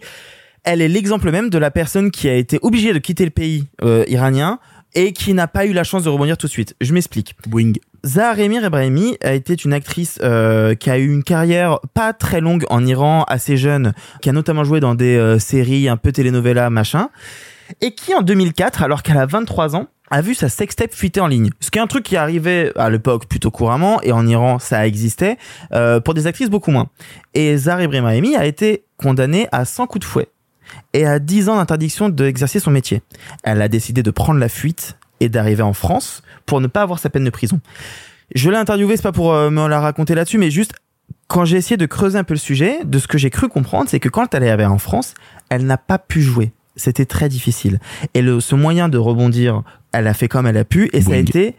J'aime bien, j'aime bien le fait qu'il était un peu pudique parce que je dis un truc un peu sérieux et grave. tout à fait. Mais c'est, mon deuxième boing un peu pudique. Je sais boinguer de façon pudique. J'aime bien. Son moyen, son moyen de rebondir, et j'insiste là-dessus, ça a été d'être directrice de casting. Et au tout départ, quand elle entend parler du projet et que Abassi la, la- se rapproche d'elle, c'est au départ pour qu'elle soit directrice du casting.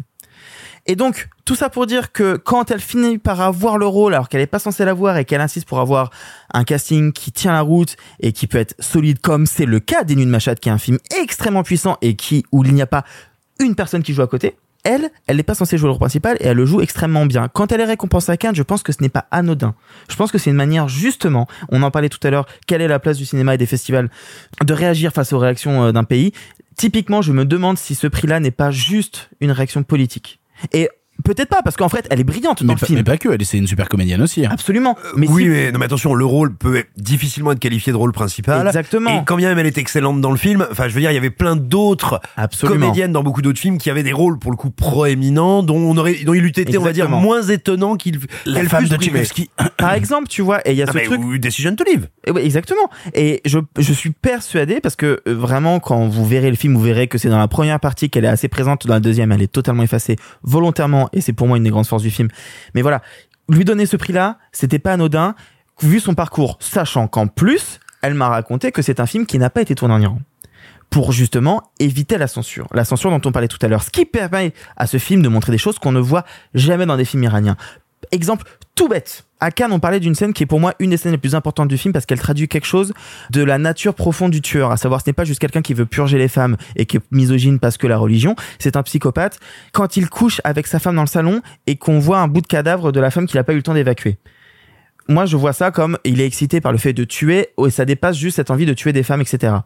Elle, Zara Brahimi, m'explique qu'en fait, c'est extrêmement rare, voire inédit, de voir un couple faire l'amour à l'écran dans un film iranien. De voir un homme coucher avec sa femme. Sur plein de détails comme ça, le film n'a pu exister que parce qu'il n'a pas été fait en Iran. Ce film est, est un peu une, une chance, une pépite, une petite exception qui mérite d'être vue. Et il faut remercier Abazi pour ça parce que quand il fait Border, euh, effectivement, il le fait pas du tout en Iran. Il parle pas d'Iran. C'est un film qui a été fait en, en Suède. Euh, je crois qu'il est fait en Suède, mais, mais surtout, attention, Abassi est un réalisateur danois d'origine iranienne. d'origine iranienne. Et, et du coup, là, ce film-là a été tourné tout ailleurs autour, mais pour parler de la société iranienne sur un fait divers qui a marqué toute une génération de femmes, parce que j'arrêterai là-dessus, mais juste, Zaramir Brahimi m'expliquait que toutes les femmes à l'époque de ce tueur, donc en 2000-2001, ont été traumatisées par ce fait divers. C'est un film qui est extrêmement intéressant, qui est extrêmement riche. Encore une fois, réécoutez ce qu'on a dit, on en a beaucoup parlé, je vais laisser la parole à Alexis. Mais voilà, moi je voulais juste clarifier deux, trois choses qu'on n'avait pas à l'époque et qui, je pense, apportent un peu de profondeur à ce que le film peut raconter. Bah pour le coup, oui, Alexis, tu es le seul à ne pas en avoir parlé à Cannes, justement. Quelle a été ton approche, toi, des Nuits de Machad? Bah, en fait, moi, je trouve le film intéressant parce que, euh, bah, comme l'a dit euh, Arthur, c'est un film qui est courageux dans sa représentation, mais même si, si on sort un peu du détail et qu'on aborde le film de manière globale, c'est quand même un film qui reprend une, euh, des codes propres au cinéma hollywoodien, à savoir euh, un thriller sur les tueurs en série, c'est quelque chose de très très ancré dans la culture américaine, et qui transcrit ça en Iran. Et puis pas pour n'importe quel fait divers, quand même, pour un fait divers qui met en lumière la grosse contradiction à travers la ville de Mashhad, la grosse contradiction du fonctionnement de la société iranienne, à savoir que cohabitent des visions de la société extrêmement religieuse, extrêmement rigoriste, et à côté de ça, un monde de la nuit, un monde un peu sordide sur le marché du sexe, sur la drogue, la toxicomanie, etc. Donc ça, je trouve ça vraiment intéressant. Je sais que la violence du film et sa représentation de la violence a fait pas mal débat à Cannes. Moi, je trouve que sur le papier, la violence est justifiée encore une fois par le fait que le film a clairement pour ambition de secouer les codes du cinéma iranien et de faire exploser au grand jour des trucs qui ne sont jamais visibles dans des films tournés en Iran et qui du coup subissent la censure du gouvernement iranien. Mais pour le coup, moi, c'est ce qui m'a questionné à l'époque de mon visionnage canois. Ça a été justement, est-ce que j'ai envie de me retrouver dans cette position-là, sachant qu'en plus, il y a certaines scènes, mais euh, on en parlait déjà à Cannes. Hein, euh, moi, la scène où euh, la prostituée, que- essaie, une des prostituées qu'il essaye d'assassiner, on a une scène quasi comique qu'on aurait pu retrouver dans dans un Deus Ex Mais je suis Jack pas Bill, t'as pas mon goût. du tout Elle est d'accord. pas du tout drôle. Bah, pour moi justement, euh, en fait, j'étais au milieu d'une salle qui était plutôt hilar sur cette scène aussi, donc peut-être que ça m'a donné aussi cette perspective-là C'est sur le possible. film. Un rire de gêne aussi, attends. Ah, moi, pas mais, tout mais mais pour le coup, quand je regarde ce genre de scène-là, je, je m'interroge toujours sur euh, la pertinence de montrer ce genre d'image et euh, surtout quand on a vu déjà avant des meurtres euh, assez sordides, continuer au bout d'un moment à rester dans la même thématique du meurtre assez sordide. Est-ce que j'y vois encore une forme d'intérêt? Bah, je me pose des questions. Bah, je comprends tes, interrogations. Après, comme je l'ai dit, moi, la violence euh, telle que le film la montre sur le papier, je pense qu'elle est justifiée. Là où j'ai par contre deux gros reproches à faire au film, c'est que comme je l'ai dit, elle reprend les codes du thriller hollywoodien et dans le cinéma iranien, c'est un truc quand même un peu rafraîchissant. Le problème, c'est que bah moi, je fais partie du public occidental, des films de cet acabit-là, de cette dramaturgie-là, j'en ai vu des tonnes. Et du coup, même si je comprends le geste politique, d'un point de vue de pur spectateur, je peux pas m'empêcher de trouver le film dans son déroulé vraiment très classique. Euh, et puis le deuxième point, c'est que il y a dans le film une, une manière de mettre en scène la violence et de poser un point de vue sur cette violence qui je trouve par moments frôle un peu la complaisance et ça C'est ça, c'est exactement ça, ça. me pose problème. Et je vais citer euh, un argument de Eric Schwald et Sergent Pepper euh, sur Sens Critique qu'on connaît bien qui a posté une critique des Nuits de Machad et qui parle de rhétorique filmique du choc. Et pour moi c'est ça le problème des Nuits de Machad c'est que je sens à plein de moments qu'il essaye de me choquer et vraiment de me choquer. Et le problème c'est que déjà un c'est un peu stérile parce que je, je trouve que c'est desservir un peu le propos euh, politique qui pour le coup est vraiment fin et très ironique que d'un seul coup de rentrer dans une rhétorique visuelle ultra choquante, ultra graphique, euh, mais en plus de ça, ça pose une limite un peu morale et je suis pas le je suis, je suis loin d'être fan de la moralisation euh, du cinéma etc moi c'est quelque chose qui m'intéresse pas trop. Je pense que le cinéma est un un terrain où on peut justement montrer des choses que bah, dans la vraie vie on ne voit pas. Ah mais je, je- je suis d'accord avec toi, mais, mais je peux pas m'empêcher, ne serait-ce que sur l'orientation de la caméra pendant les scènes de meurtre, le fait que la caméra soit très souvent en plongée sur les victimes et qu'on soit du point de vue du tueur en fait. Rien que ça, c'est des questions qui moi me perturbent. Je, je sais pas très honnêtement hein, si le film est problématique sur, cette, sur ces questions-là ou pas, mais ça me ça me titille, ça me Bah, gratte quoi. bah, c'est exactement le sentiment que j'ai eu à la sortie de la séance. C'est-à-dire que une véritable incompréhension de mon sentiment vis-à-vis de ces scènes-là, non pas dans un truc de euh, rejet pur et simple, mais de questionnement sur ce que j'accepte de voir au cinéma, ce que je n'accepte pas de voir au cinéma, ce qui me repousse, ce que je trouve euh, trop complaisant, justement, tu utilises le terme, mais c'est littéralement ça, et ce que je trouve parfois fait avec euh, assez de recul. La mise en place du dispositif euh, filmique sur les scènes de meurtre a tendance par instant à me questionner. Ce qui est plutôt intéressant parce que je préfère 100 fois un film qui me questionne qu'un film qui euh, a tendance à me donner tout de but en blanc et à m'emmerder de Bah base. oui, au moins au moins celui-là il te reste longtemps. C'est ça. Au, au moins, c'est un film où, pendant tout le reste de- du festival à l'époque, j'ai continué à me poser des questions. J'ai continué à m'interroger sur que j'avais vu. Et c'est peut-être ça, euh, tout le but du cinéaste. Peut-être au-delà, justement, euh, de l'idée de choc, c'est l'idée aussi de je vais vous laisser quelque chose avec lequel vous vous poserez des questions. Et c'est ce que m'apporte aussi notamment la scène finale, la dernière scène du film. Moi, me laisse.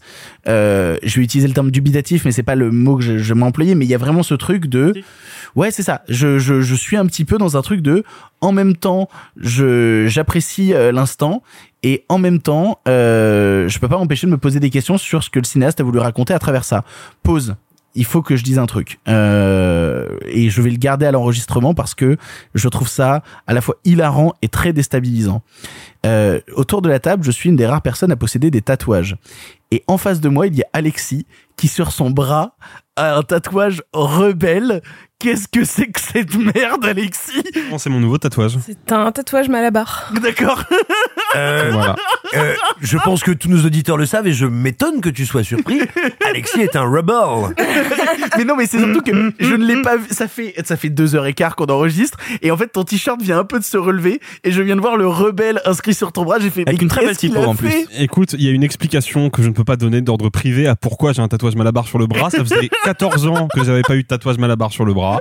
J'en ai un aujourd'hui. Voilà. Euh, c'est c'est c'est un faux tatouage. On va pas en Chine pendule non plus. Non, non, mais je le trouve incroyable parce qu'on dirait vraiment les typos des, des salons de tatouage un peu, un peu glauques, vraiment, que tu trouverais dans des arrondissements. Moi, je trouve il a une petite vibe néo-nazi euh, tatouage, mais, mais mais vraiment en termes de, de pure typographie. Moi j'ai une question, tu vas le garder pour la cigale? Non non, je vais l'enlever. Ah. Tatouage malabar. euh, je vais rentrer, je vais l'enlever. Vous êtes fous quoi. Tu sais, il va juste faire un truc qu'on fait normalement qui s'appelle prendre une douche, tu vois. Ah ouais, c'est ça qu'il faut Ouais, faire. c'est un truc que tout le monde fait sauf les fans de Camelot. Ah, euh, oula, j'ai encore avoir des problèmes. Simon pour conclure. Je suis content d'arriver après cette, cette petite parenthèse Je suis intime. et désolé, mais vraiment, ça m'a choqué. J'étais obligé d'aborder ce truc-là. Non, mais moi je suis un peu surpris en fait par les, les questionnements ou limites que vous soulevez par rapport au film, même si euh, heureusement Victor, tu nous rappelles que bah oui aussi euh, questionner, interroger, nous laisser, nous demandant quelle est la nature, quel est le sens de ce que nous avons vu. Bah, c'est quand même un des trucs les plus intéressants dans le cinoche. Bah, c'est plus stimulant en tout cas. C'est plus stimulant et on aime bien quand ça nous stimule. Mais en plus de ça, t'aimes te faire stimuler? Oh que oui. Euh, mais tout bêtement, euh, qu'est-ce que c'est que le cinéma sinon l'accomplissement de notre pulsion scopique En gros, de notre désir d'être voyeur? Quand tu vas voir barbecue, c'est pour voir des gens qui font un barbecue. Quand tu vas voir Dans Barbecue, le film avec Florence Foresti et euh, Franck Dubosc? Ah bah, je- bah, tu vois, toi tu l'as vu par exemple. quand tu vas voir, quand tu vas voir Scream, c'est pour voir des gens qui scream. Et bah quand tu vas voir Florence Foresti et Franck Pardon. et quand tu, et quand tu vas voir les nuits de. Machad, ou quand tu vas voir un film sur un serial killer, c'est bien pour voir ça.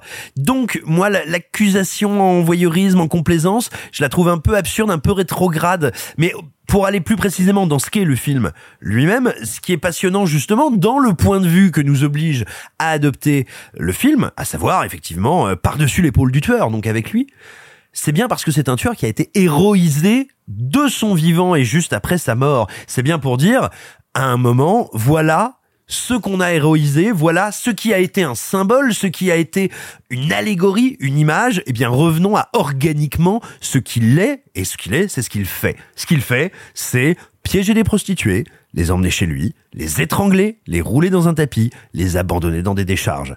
Et donc, ça n'est pas pour nous dire Hum, voudras-tu vivre ce petit frisson dégueulasse qui consiste à te mettre dans la peau du tueur? C'est tout simplement revisiter, redire ce qu'a vraiment été cet épisode, qui a été un épisode important en Iran, très important médiatiquement. Et justement, cette dernière séquence qui te laisse dubitatif, où, sans révéler son contenu, tout simplement, on voit le reportage que fait le personnage de la journaliste à la fin euh, sur les conséquences après l'arrestation du tueur. Quel est, comment est-ce qu'il est perçu, en gros, dans la population? Et on voit comme ça des séquences extrêmement troublantes. Eh bien, elles répondent à ce qui a été pré- vu précédemment dans le film, à savoir ces séquences de meurtre terribles, et ça te dit, bah oui, c'est pour ça. Et je pense pas qu'on puisse dire du tout, en plus, que le film est complaisant, vraiment pas, euh, pour une raison extrêmement simple, c'est qu'il me semble bien qu'il n'y a aucun doute à aucun instant dans le film que ce tueur est un type atroce, ignoble, affreux, que c'est un psychopathe, que c'est quelqu'un qui a découvert, sans doute, c'est ce que tu comprends à, travers quelques dialogues, le goût et la pulsion, l'appétit du meurtre pendant la guerre, pendant les différentes guerres euh, menées en Iran et par l'Iran, et qui, bah, après la guerre, s'est retrouvé, si j'ose dire, sans emploi, pas sans emploi d'un point de vue euh, euh, travail, sans emploi de sa pulsion de mort, et qui trouve, bah, dans, on va dire, son le zeitgeist euh, iranien, dans l'air du temps et dans la culture iranienne, un prétexte pour pouvoir tuer. Il tue parce qu'il purifie la ville. Évidemment, Machad est une ville sainte, il ne peut donc pas y avoir de prostituées, eh bien donc je vais nettoyer la ville. En réalité, ça n'est, ça n'est que le fauné euh, de, de sa, de, de son désir profondé, euh, profondément d'abuser et de tuer, et de tuer des gens. Euh, eh bien, je trouve que la manière dont le film le traite et nous contraint à voir de manière aussi crue ces meurtres, c'est au contraire absolument pas complaisant, c'est parce que c'est une épreuve, alors qu'on peut euh, ne pas souhaiter euh, s'infliger, ça je l'entends euh, très bien, il n'est pas question de dire vous devez le regarder et vous devriez aimer, mais en revanche, je pense que l'accusation est de complaisance est inexacte au regard du point de vue du film, et enfin, ça pour moi, c'est prouvé par, alors comme le film adapte un fait, un fait divers, je considère que je ne spoile pas, par la séquence de son exécution, qui nous dit, comme j'ai filmé les morts qu'il a infligées, je vais filmer la sienne. Je ne détournerai pas le regard sous prétexte que c'est mon protagoniste ou machin. Et dans cette équité dans la mort, si j'ose dire, il y a bien du coup un refus d'être complaisant du film. Absolument. Et voilà, je, je trouve que le film a beaucoup de valeur. Il a de la valeur si on veut prendre un petit peu en, en conscience son contexte, son contexte social, culturel et historique, mais il a aussi de la valeur dans... euh, c'est pas évident à tenir comme geste de cinéma, bordel, hein, à tenir cette rigueur-là, cette frontalité-là. Je trouve qu'il y a beaucoup de séquences qui sont extrêmement fortes, extrêmement bien écrites, extrêmement bien composées. Et enfin, et enfin, pour terminer, ce que je trouve extrêmement intéressant, c'est son discours sur le réel et le factuel, parce que on l'a dit, bah, je viens de le redire, euh, c'est un film inspiré d'un fait divers qui a marqué l'Iran, mais le film assume de faire un énorme pas vers la fiction, vu que ce personnage de journaliste n'a pas existé dans la réalité. C'est une pure invention du film. Or, le film lui donne un rôle très important dans l'enquête. Donc, le film assume de dire, pour revisiter ce qui s'est passé, je ne vais pas faire du faux cinéma vérité, du faux naturalisme. Je vais faire, quand bien même il y a une qualité brute, une qualité organique du réel, je vais faire une pure œuvre de fiction. Et je trouve ça, ce dialogue-là, entre les faits et leur recension par le cinéma assez passionnant. Arthur, on a un petit truc? Ouais, je- euh, en plus de souscrire à tout ce que vient de dire Simon, absolument tout, je voulais juste revenir vite fait sur ce qu'a dit à un moment euh, Alexis. Tu dis que vu qu'il reprend les codes du thriller américain, du coup c'est un peu programmatique et on sait très bien où ça va. Je suis pas du tout d'accord parce que en fait il a une structure narrative qui se split en deux au bout de la moitié ou en fait au bout de la moitié du film parce qu'en fait on passe d'un film qui suit une journaliste à un film qui suit un tueur pour enfin te faire 15-20 minutes de fin qui te montre quelque chose qu'on ne voit pas habituellement dans le film, à savoir les conséquences de l'arrestation, parce que d'habitude les films s'arrêtent sur le moment où on chope le tueur, et là on a 15-20 minutes sur qu'est-ce qui se passe après, en termes de justice, en termes de reprise par la société, en termes de reprise médiatique et politique? Et en ça, le film, je trouve, dépasse toutes les attentes de ce qu'on peut avoir d'un thriller classique. Bah, je suis pas, tant d'accord parce que on a quand même des preuves récentes justement que hum, l'arrestation est quand même vachement mise en avant et dans les exemples les plus récents, notamment si on tape du côté de l'Iran, il y a la loi de Téhéran qui justement au bout d'une demi-heure a arrêté son criminel et te parle justement de comment fonctionne le système, de comment Alors, euh, oui, mais alors- Alors c'est pas un film de serial killer et en plus la loi Terran c'est euh, c'est quoi? C'est un film qui pendant une heure te suit une enquête et pendant une heure te montre ce qui se passe du point de vue du criminel. Ce qui est exactement ce dont on vient de parler. À savoir un film qui Oui, suit donc- du point de vue qui parle. Oui, mais non. Non mais attends, tu peux pas reprocher à un film d'avoir le même point de vue Non, mais non, sorti surtout, un an avant. surtout tu vois. attention, Arthur parlait spécialement du trope, du genre. Par rapport au thriller, Du, thriller, du film de serial killer, qui effectivement s'arrête souvent avec l'arrestation ou la neutralisation du tueur. Bon, vous l'aurez compris, on est tous euh, plus ou moins intéressés, en quand tout même, cas, par, même, euh, oui. par les Nuits de Machad, et on vous encourage à aller le voir pour vous faire votre propre avis. Nous en avons fini avec les films du présent. Il n'y a pas de film en bref cette semaine, et comme vous le savez, par chance, le cinéma se conjugue. Je, je savoure. Mec. Je, je savoure parce Savoure que, parce que ça va changer. Bah, putain. bah, techniquement, c'est l'avant-dernière émission où j'ai le droit de le dire, tu vois. Avant qu'on utilise ma phrase. Euh, non, mais avant, Non, avant que à la cigale, il y ait un vote pour décider quelle sera la nouvelle phrase. En attendant, il me reste deux émissions, donc je voulais. Attends, vous quoi plaît. Chut, On se tait, Voilà. on te laisse la faire. Un peu de silence, s'il vous plaît. Le cinéma se conjugue au présent, mais aussi au passé. Bravo. Merci beaucoup. beau. Merci beaucoup. C'était l'avant-dernière. Euh, à moins que euh, peut-être euh, ma phrase soit reconduite Non, non, non, je compte sur pour, toi, Alexis. pour un Non, nouveau non, non. mandat. On verra bien. Je crois dans la Non. force du public et la force du collectif. Question, euh, la phrase qui est élue est la phrase officielle pendant combien d'émissions 100 épisodes. 100 épisodes encore Ouais. Oh là là. Ouais, on, euh, on peut, on peut varier. Non, non, pour 100 épisodes. 100 épisodes, Simon. Voilà, pour, pour, pour une Et on phrase passe en éternelle. quotidienne après, c'est ça? Bref, cette semaine, on vous parle d'une ressortie Blu-ray. On vous parle du second long métrage d'un réalisateur, ma foi, très connu, à savoir American Graffiti de George Lucas. En avant. À cette époque, vous le savez, le cinéma était en noir et blanc. Mais nous avons préféré mettre un peu de couleur. Monsieur Mézeret, au nom du patrimoine artistique français tout entier, je vous dis merci. Mais enfin, tout ça, c'est le passé. Excuse me, I think we've had an accident. Well, I won't report you this time, but next time just watch it, will you? Oh,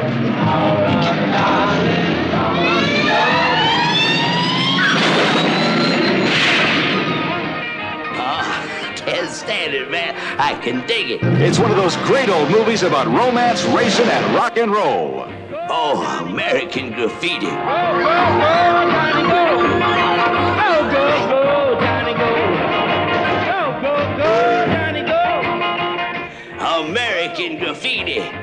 American Graffiti est donc le second long métrage de George Lucas quelques années avant Star Wars, avec au casting Richard Dreyfus, Ron Howard ou encore Harrison Ford.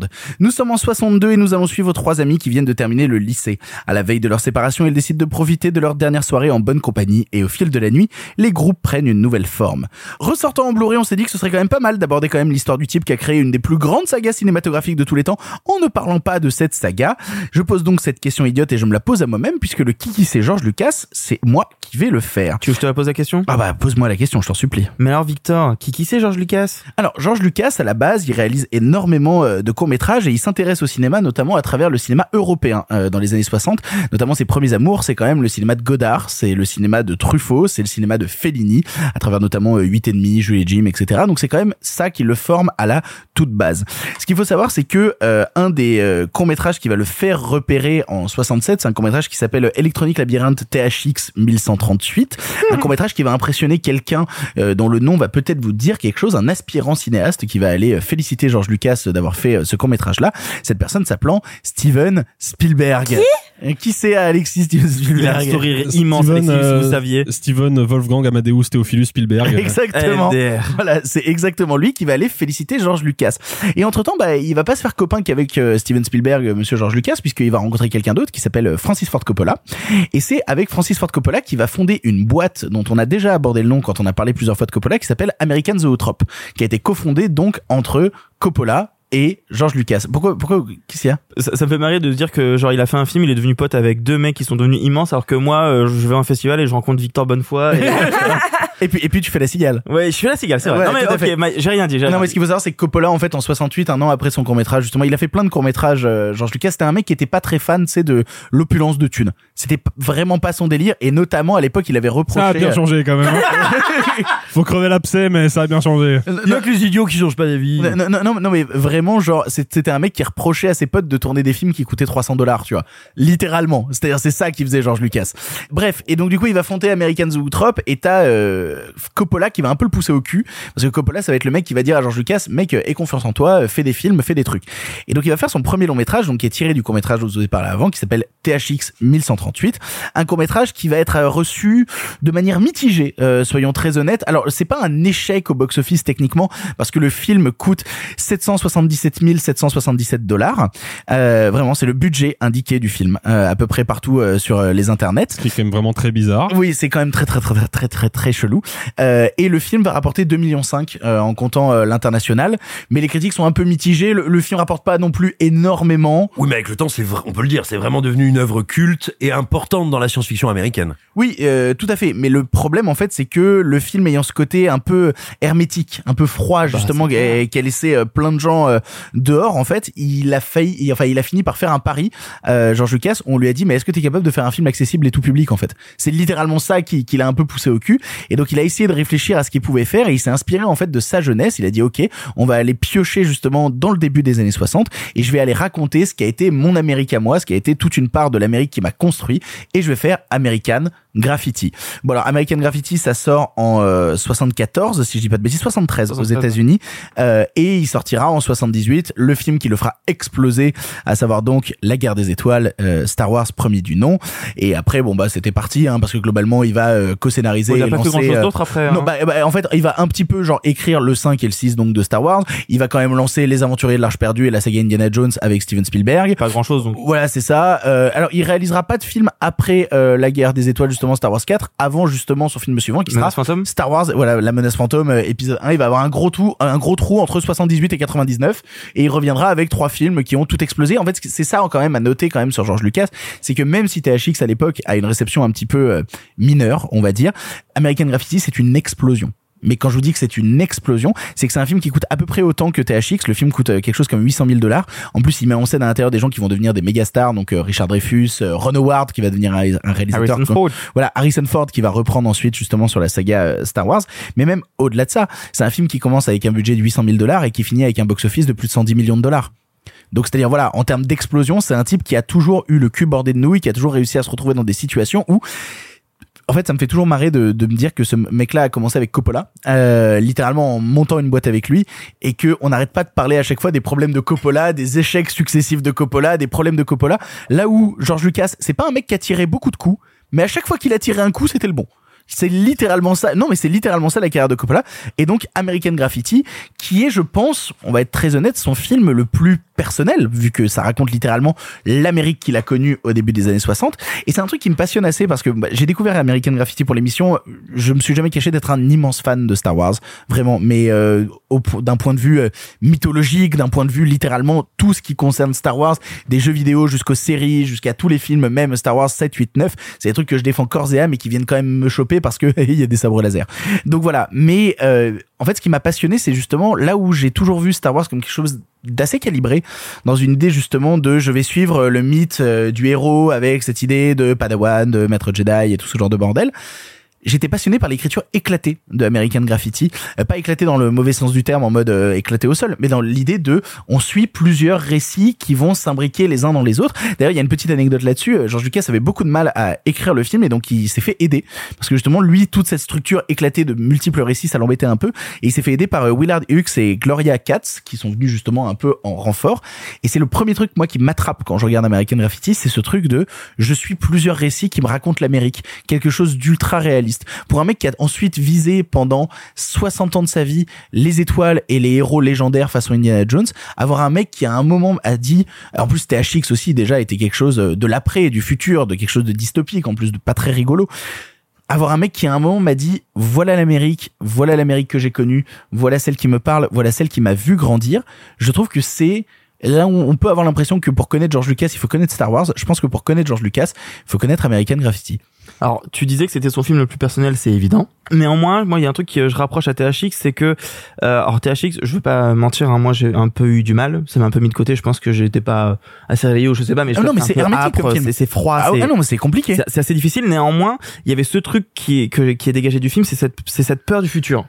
C'est cette peur de cette société qui peut être contrôlée, qui peut être euh, manipulée. Et moi, quand je vois American Graffiti, je vois un petit peu ça. Je vois lui qui regarde en- 10 ans en arrière et qui se dit merde à l'époque on savait pas où on allait, on savait, on savait pas ce qu'on allait faire. Le tagline du film c'est wh- who euh, non c'est Where were you in, euh, in 62 Enfin tu vois il y a ce truc de on sait pas où on va. T'as les t'as les gamins qui disent ouais mais je sais pas si je vais à la fac, je sais pas Ah qu'est-ce bah, qu'on va faire. c'est que, c'est que des personnages donc, qui s'interrogent sur ce qu'ils vont faire dans leur vie parce qu'ils sont à une période charnière de euh, la possibilité de tout. C'est ça en fait qui est passionnant, c'est que c'est des personnages qui sont à un moment où tout est possible. Mais quand tout est possible, comment faire un choix sur ce qu'on a envie de faire? Et du coup, quand t'as ce questionnement de, euh, il y a 10 ans, on se demandait ce que l'avenir allait être, mais quand avant il a fait un film où il dit l'avenir, ça risque d'être de la merde. Au final, je pense qu'il y a aussi beaucoup de ce qu'il ressentait, de ce qu'il craignait dans THX déjà. Mais je suis tout à fait d'accord avec tout ce que t'as dit, hein, mais pour dire que je pense qu'il y a des connexions à faire sur euh, ces craintes et sur ces thèmes entre Ah bah, ces deux premiers films. C'est même confirmé. Alors, je- sans vouloir spoiler American Graffiti, mais euh, c'est pas vraiment du spoil, mais l'écran de fin du film. Il est terrible. Ah non, mais attends, Il- ça n'est pas du il- spoil parce que, disons-le, le principe du film, c'est les dernières heures d'une génération avant de partir au Vietnam. Bah oui, et parce qu'il va y avoir, alors ça il faut, Évidemment. il faut le préciser, il y a une suite d'American Graffiti, euh, donc qui est pas réalisée par George Lucas, mais on retrouve certains personnages et on retrouve justement euh, certaines connexions avec l'original, et c'est littéralement une partie des personnages du premier film qui se retrouvent au Vietnam. Donc on a quand même. Ah ouais, euh, ok. Oui, c'est ah oui, c'est. Euh, Mais il paraît que c'est pas bien, non? il paraît c'est un- pff, euh, bah, c'est ah. C'est mauvais. Voilà. D'accord, ok. Mais pour le coup, euh, ce que te raconte quand même la fin d'American Graffiti, c'est le fait que une partie de cette génération ne survivra pas au fait de faire partie de cette génération. quoi. C'est terrible. Hein. C'est c'est dur, c'est dur, mais c'est il te le dit froidement comme si c'était évident. Comme si c'était normal. Et pour moi, il y a une des scènes les plus fortes du long métrage qui est cette course de bagnole à la fin. Rien qu'en termes de montage et tout, il y a un truc que, que moi j'aime beaucoup, beaucoup, beaucoup, beaucoup, mais qui te raconte la mise en danger d'une génération en permanente qui n'a, qui n'a plus de connexion avec le réel et qui, malgré qu'on soit en train de regarder une comédie et un film au sujet léger, bah, on prend en fait avec légèreté des choses ultra graves. Ce qui m'a toujours interpellé et intéressé avec le film, c'est que j'ai l'impression très fréquemment euh, par les spectateurs ou les commentateurs, le film est perçu comme une œuvre profondément nostalgique, euh, profondément émouvante, qui on va dire poserait un peu les jalons du futur teen movie. Moi, j'ai l'impression que c'est tout à fait le contraire. C'est une œuvre, je veux dire, c'est une, euh, on se balade dans une épave, non pas quelque chose qui serait pas réussi, mais je veux dire un vaisseau fantôme qu'on visite, qui est absolument terrifiant. Mais vraiment, pour moi, c'est un film terrifiant. Déjà esthétiquement, j'ai l'impression d'être dans le Truman Show, et je pense que c'est parfaitement conscient. C'est un film qui parle non pas de qu'est-ce que c'était mieux avant, mais qu'est-ce que c'était faux avant. Et nous ne le savions pas. Mais est-ce que c'est pas dû au fait que ensuite il y a eu la série Happy Days et que Happy Days prend ses racines dans American Graffiti. Littéralement, il y a beaucoup, euh, enfin, ça a été dit que Happy Days vient du fait que euh, American Graffiti a existé. et C'est pas pour rien qu'il y a Ron Howard qui se retrouve dedans. Est-ce que justement, quand on voit Happy Days qui arrive avec une Amérique où il y a Fonzie et il y a tous ces trucs-là, ça a pas justement donné cette image euh, au je- film de quelque chose d'un peu plus pop? Honnêtement, je me rends pas compte. Je saurais pas te dire. Peut-être. Je, j'en sais rien. Euh, mais, mais voilà, pour moi, c'est un film qui est terriblement désenchanté, assez visionnaire finalement, d'une amertume terrible. C'est ça qui me bouleverse dans le film. Et je te dis, à plein d'endroits, j'ai l'impression que le film nous parle quand même de gens qui commencent à pressentir. Alors oui, effectivement, ils savent pas ce qu'ils vont faire, ils savent pas ce qui va advenir, advenir d'eux mais des gens en fait qui lèvent un peu le, le, le- rideau de ce qui leur semblait être le réel, qui aperçoivent les coulisses et se disent, enfin se disent, nous donnent à sentir que tout était faux. Il faut voir quand même que c'est un long métrage qui se déroule à l'époque où normalement arrivent, vont arriver les hippies. Vous pouvez y avoir ce réenchantement qui s'avérera, Ta- Tarantino a fait, un fait son dernier film là-dessus, qui s'avérera finalement une impasse et une monstruosité pour certains, je veux dire, hein, comme Tarantino. Mais là, il y a même pas l'illusion hippie. Il n'y aura pas la parenthèse enchantée. C'est un film qui dit on va aller à la guerre, on va aller à la mort. On nous a préparé à ça. Nous sommes faux et nous sommes artificiels. Et rien de ce qui nous précédait euh, n'était réel ni tangible. Et vraiment, je trouve que pour moi, c'est un film euh, hanté, spectral, derrière ces atours apparents de, de, de films de jeunesse et, euh, et de nostalgie. Et vraiment, je- Et de je- comédie, parce que c'est une comédie quand même, mine de rien. ah ouais, et moi pourtant, je te dis, le film me met dans un état dépressif terrible et je trouve ça très impressionnant. Oui, mais est-ce qu'à l'époque de sa sortie, on était dans cet état Je dépressif pense que c'est précisément ce qu'il veut faire.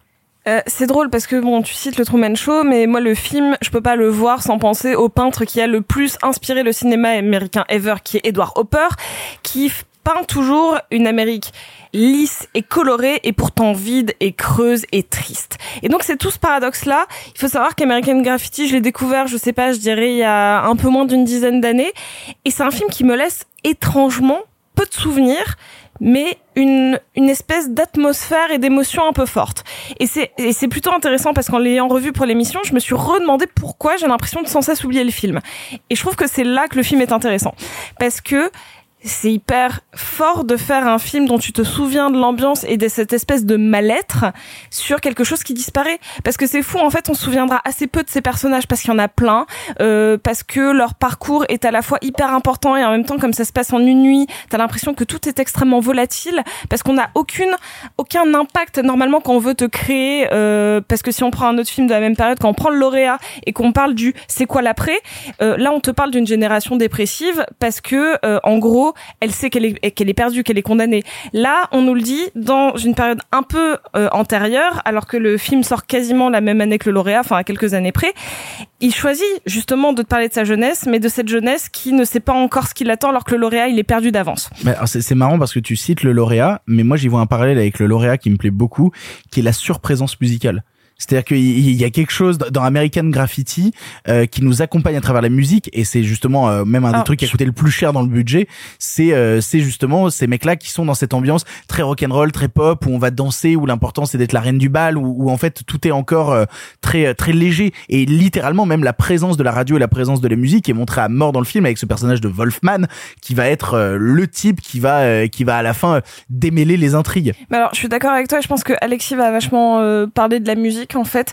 Euh, mais par rapport au lauréat, il y a une petite différence, c'est que là, on ne prend que de la musique existante. Il y a très peu de compositions et c'est que des chansons radiophoniques qu'on connaît. Alors que le lauréat, c'est un mélange de deux choses qui sont des chansons connues euh, de Simon and Garfunkel et une composition. C'est eux, ils ont été chercher. Enfin, ils.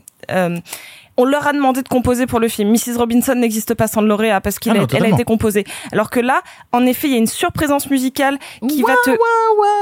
Bah, justement. Tu vois, Tu chantes bien. Mais oui, venez à la cigale.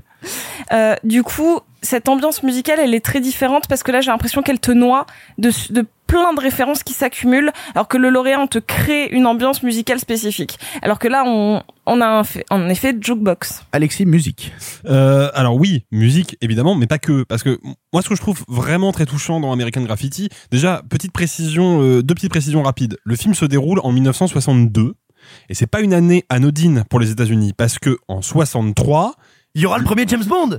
Euh, non, Non, c'était pour le plaisir En de plus, dire le premier James Bond est en 62. Je sais, je mais, mais, c'est vraiment pour le plaisir de dire une connerie. J'aurais, j'aurais aimé que tu dises vraiment genre pas année anodine parce que Non, quand même, mais- ils ont découvert James Bond au Je vais, je vais rebondir sur ce qu'a dit Simon. Boing. Boing. Euh, oui. Qu'est-ce qu'on est drôle Tous ces quatre à le faire. À la cigale. Il était, il était beau celui-là. En 63 sort le deuxième James Bond qui s'appelle Bon baiser de Russie. Bon baiser de Russie, à la base, c'est un bouquin de Ian Fleming et c'était de, l'aveu même de John Fitzgerald Kennedy, le livre préféré de JFK. Et justement, en 63, qu'est-ce qui se passe? JFK se fait assassiner. Ce qui va déclencher une psychose collective aux États-Unis, psychose qui encore aujourd'hui continue d'essaimer parce que si les États-Unis sont un pays aussi marqué par le conspirationnisme, quand on remonte le fil de l'histoire, c'est à cause de l'assassinat de Kennedy. Euh, que je suis désolé, je suis obligé de m'arrêter sur le fait que quand t'as parlé de l'assassinat de Kennedy, il y a Sophie qui nous a regardé en mode Mais il est mort? Il va, il va pas très très bien. ouais. Oui, tout à Aux fait. dernières nouvelles, il est pas en forme. Euh, non, en fait. Évidemment, le film utilise la musique euh, comme un. Ah oui, pardon, j'avais dit deux précisions, j'en ai raté une. Le film se passe à Modesto, en Californie, c'est une petite ville euh, californienne où est né George Lucas. Voilà, donc pour rajouter au côté euh, film personnel. Le truc, c'est que évidemment, la musique est omniprésente dans le film et littéralement omniprésente. C'est-à-dire qu'il y a de la musique tout le temps. Cette musique, c'est quoi? C'est du rock and roll. Le rock and roll, par définition, c'est une musique festive, une musique rassembleuse, une musique qui est porteuse de, de bonnes intentions et de bonnes nouvelles. Et qui est une musique qui rassemble la jeunesse. Évidemment, dès 1963, avec l'assassinat de Kennedy, les États-Unis ne vivent plus culturellement de la même manière. Et comme tu le disais, Victor, il y a ce carton de texte final. Tout le film a effectivement cette espèce de petit parfum de nostalgie un peu doux amer et à la fin il y a ce carton qui nous dit le film que tu viens de voir ne se passe pas en 62 le film que tu viens de voir est un film tourné en 1973 qui prend acte de toutes les tragédies qui ont marqué les États-Unis après cette année-là Ah bah, de toute manière, les années 60, c'est le moment où t'as une sorte de fin de l'innocence euh, aux États-Unis. Tu parlais de la mort de Kennedy. Exactement. Mais il y, a- il y a la Manson Family qui arrive à la fin des années À la fin 60. des années euh, L'assassinat des Kennedy, parce qu'il y a Robert Kennedy, Kennedy, Robert qui se Kennedy faire qui tuer lui aussi se fait Martin tuer. Luther King qui se fait tuer Martin encore King quelques en mois 68. après, le Watergate, enfin littéralement la fin de l'innocence. alors pour le coup American Graffiti sort un peu avant le Watergate c'est 74 Non, le je veux dire, Watergate. c'est ce qui va- c'est tout ce qui va mais se voilà, mais, mais tu sais qu'il assume le fait de faire le film dans les années 70. Moi, je l'ai remarqué à un détail. C'est le fait que quand t'as la scène de grand bal au lycée et tout, où tout le monde danse, il y a plusieurs couples afro-américains qui sont en train de danser au milieu. Dans une Amérique ségrégationniste Ah. de l'époque, il y a quand même un truc. Parce qu'encore une fois, euh, J'avais pas capté ça. Eh, C'est- si, si, Maintenant si, tu dis, c'est logique et c'est ouf, mais mais, y a- mais vraiment, et il te le montre. Hein, t'as un moment en fait où t'as vraiment une rangée d'élèves qui laissent passer des élèves en train de danser, et le couple sur lequel il s'attarde, c'est le couple justement afro-américain pour te montrer justement la réalité que je suis en train de dépeindre. Mais surtout ça que peut pas être la ça, réalité ça- de ça, ça 62. renvoie- Encore un film woke, euh, quelle horreur Ouais. Bonjour Eric Neuf. Euh, c'est c'est euh, c'est- c'est parce que effectivement, comme je le disais, la musique euh, rock'n'roll, c'est une musique qui rassemble, mais qui rassemble au-delà des barrières posées par la société. C'était présent dans le Baz Luhrmann, euh, enfin dans le Elvis de Baz Luhrmann, un peu maladroitement je trouve, mais c'était quand même présent. Faut savoir que dans les clubs où se produisaient les artistes euh, rock'n'roll dans les années 50-60, il y avait au milieu de la foule une corde destinée à séparer les blancs des noirs. Et la légende voudrait que dans les concerts de Chuck Berry à Memphis, la foule faisait sauter la corde pour que tout le monde puisse danser ensemble. Donc il y a vraiment cette idée du rock'n'roll comme une musique rassembleur, rassembleuse, pardon. Mais il n'y a pas que ça, c'est-à-dire que American Graffiti nous montre cette détresse de la jeunesse avec la musique qui symbolise une insouciance sur le point d'être euh, atomisée, mais aussi avec le motif de la voiture. Et la voiture, à l'époque, dans l'Amérique des années 60, c'est un symbole de puissance. La réussite d'un Américain, c'est par le biais de la voiture. Plus il a une grosse voiture, plus il a réussi. Et que qu'est-ce que fait George C'est Lucas l'émancipation de l'américain et du c'est citoyen. ça, l'émancipation par le consumérisme. Et qu'est-ce que fait George Lucas de cette voiture? Il en fait une espèce de symbole de puissance totalement superficielle qui devient très vite une cellule de prison. Tous les personnages qui sont dans des voitures ne font que déambuler dans la nuit, sans aucune direction, sans véritable volonté. Ils sont prisonniers de ce modèle social. Et ça, c'est vraiment et, super et ils fort. finissent à vivre des, des- des véritables histoires quand ils sortent des voitures. C'est C'est dès, c'est qu'on fait sortir les personnages des bagnoles qui- qu'on leur fait vivre des trucs. Ce qui est marrant, c'est que moi, il y a une scène un peu symbolique là-dessus euh, qui avait été coupée dans le montage original du film. En fait, à l'époque, quand il y a eu les premières projections presse. euh, du film, les producteurs avaient pas beaucoup apprécié le long métrage. Ils ont fait sauter trois scènes.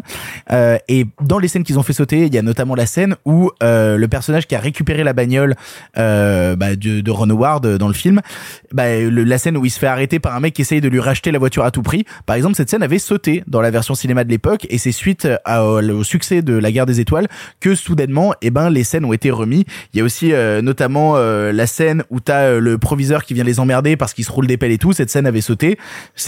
Celle avec euh, les extraterrestres qui font du didgeridoo avec leur pénis. oui, effectivement, celle-là aussi avait sauté, mais c'est marrant, ils l'ont pas remis non plus dans la version récente. Par rapport à tout ce que vous venez de dire, moi, ça m'a fait penser à quelque chose. Alors, mon souvenir est flou, je l'ai vu ce matin, et j'étais pas très réveillé, j'étais fatigué, mais il me semble qu'il y a un moment où l'un des personnages euh, va choper la zouzette euh, qu'il a réussi à accoster dans la rue. Quoi La zouzette. La zouzette. La- C'est comme ça que tu l'appelles. D'après Bah, une chanson de Julien Clerc. C'est le nom de son personnage, non? Enfin, elle s'appelle la zouzette, non? Non, Bah, euh, non. En fait, on n'a pas vu du tout. non, mais T'as vu la 7ème compagnie au clair de lune?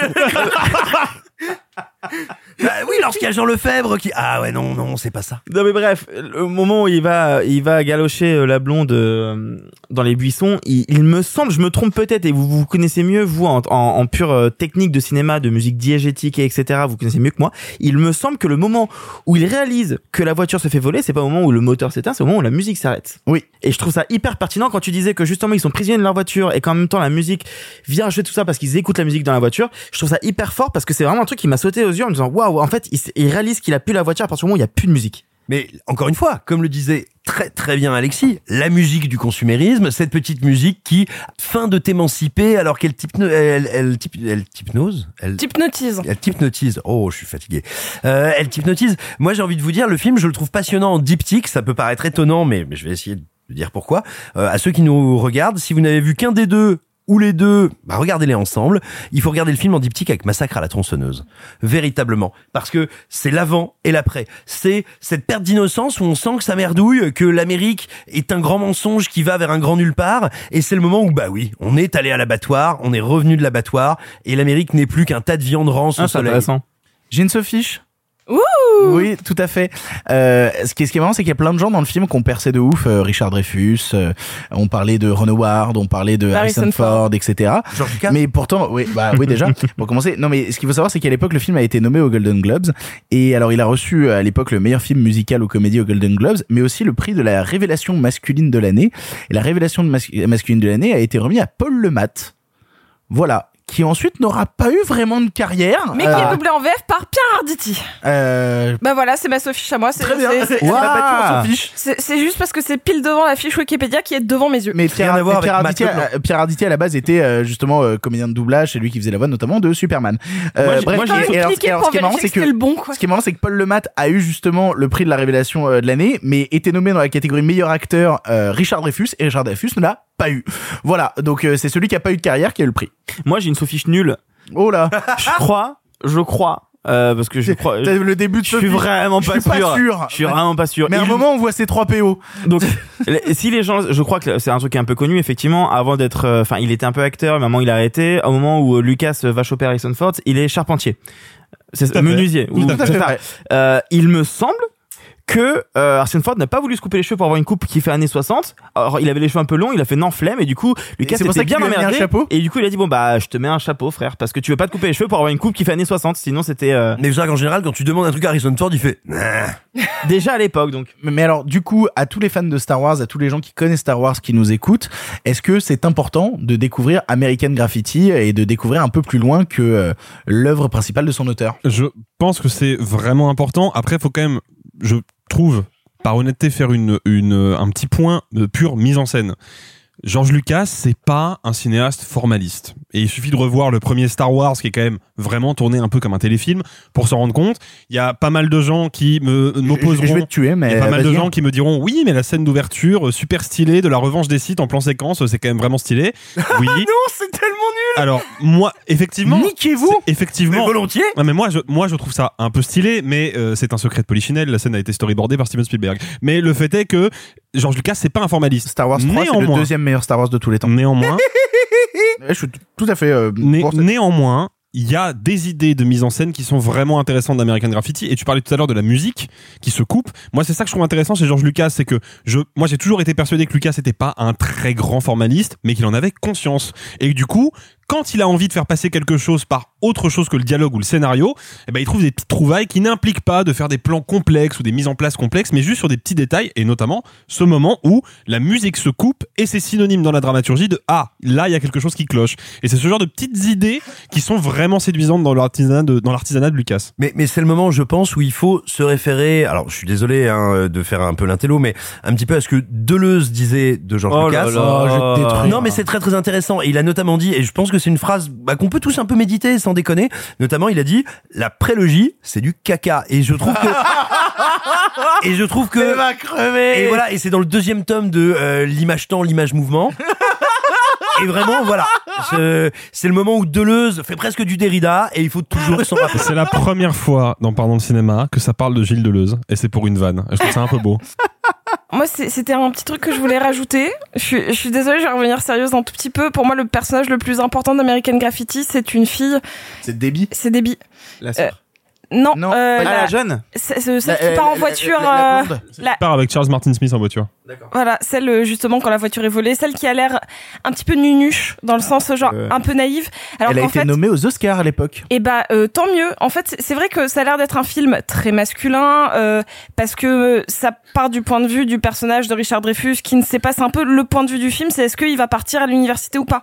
Sauf qu'en fait, pour moi, Debbie et la meuf que Richard Dreyfus essaye de choper euh, via la radio, c'est les deux personnages principaux du film. Et notamment parce que Debbie, elle est celle qui pour moi, incarne cette espèce de désillusion et qui est que demain n'existe pas. Et pour moi, c'est la seule qui en a conscience.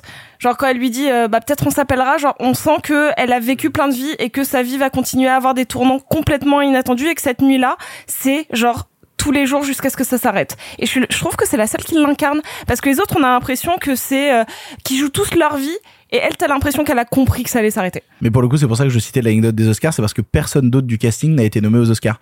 Il y a- aux, Oscars, il y a eu la catégorie meilleur film, meilleur réalisateur, meilleur scénario, meilleur montage, et la seule personne du casting qui a été nommée, c'est justement Candy Clark, la Et comédienne ben qui je interprète savais pas, mais je trouve ça bien mérité. Je trouve ça ouf. J'avais pas conscience à ça. Maintenant que tu le dis, ça me semble logique, mais Euh, j'y avais mais, pas mais pensé. vraiment, je, l'avais- je l'avais pas vu qu'à revoir le film parce que pour moi, c'est un, un boys film, tu vois, un peu fait, boys club. Et pour moi, non, pas du tout. C'est ainsi que se termine le 98e épisode de Pardon le cinéma avant de faire la blague habituelle en mode oh 98 il y a quoi comme film blablabla. La Coupe du Monde. C'est pas la 99e Non, c'est la 98e. On enregistre la 99, c'est la 99e même- la, semaine semaine pro. prochaine et on diffusera la centième du coup dans deux semaines. Oh Mais pour nous, techniquement, la 98e qu'on vient d'enregistrer la dernière émission qu'on enregistre avant de faire la cigale. La prochaine fois que on est tous ensemble et qu'on dit sur scène euh, nous ne sommes responsables de rien blablabla, bah, ce sera devant des gens. Voilà, c'était la dernière fois qu'on enregistrait avant de faire la cigale. Euh, événement important et pour ceux bah, comme du coup euh, qui euh, qui ne seront pas à la cigale, vous entendrez l'épisode de la cigale dans deux semaines après le 99e. Euh, C'est-à-dire que vous entendrez dans le 99e nous en train de dire putain c'était vachement bien la cigale, vous l'avez raté, c'est dommage pour vous. Blablabla. Bref, 1998, Spielberg ou James Bond? Ni l'un, ni l'un ni l'autre, mais j'allais le dire, euh, 3-0 contre le Brésil, quoi. Ah oui, mais bon. euh, Waouh. Ah bah Voilà. écoute, moi Mais la dernière- plus il y a important pas, il y a pas très longtemps sur le boulevard Montmarché, j'ai croisé Emmanuel Petit, et bah ça m'a fait un peu quelque chose. Tu faire. m'étonnes. Et bah 98 c'est l'année de Truman Show dont on parlait euh, tout à l'heure, c'est l'année du Big Lebowski et alors je suis désolé de te dire qu'en 98 il y a un Spielberg. Lequel? Eh Bah tu- oh, waouh mec. Soldat Ryan? T'as exactement. Septembre, gagné septembre 98. Je l'ai battu. Il est sorti en France en 98 Septembre 98 la sortie en France. Je l'ai battu, incroyable. Mon Je dieu, m'incline. il a raté un Spielberg. J'étais convaincu qu'il était, Mais convaincu mais- qu'il était en 99. Alexis, Alexis, c'est de ma faute. Je t'ai perturbé avec Zidane. Le Soldat Ryan est sorti aux États-Unis le 21 juillet 98 et en France le 30 septembre 98. Let's go Alright, et bah. Euh, Ah, mais bad. Lindsay Lohan, quoi. Lindsay Lohan. Et Deep Impact, qui est un film catastrophe que je vous conseille de revoir. Mais 98, c'est aussi l'année de American History X, de La Ligne Rouge de Terrence Malick, de Las Vegas Parano, de Dark City et de Perfect Blue de Satoshi Kon. Oh Et de Urban Legend.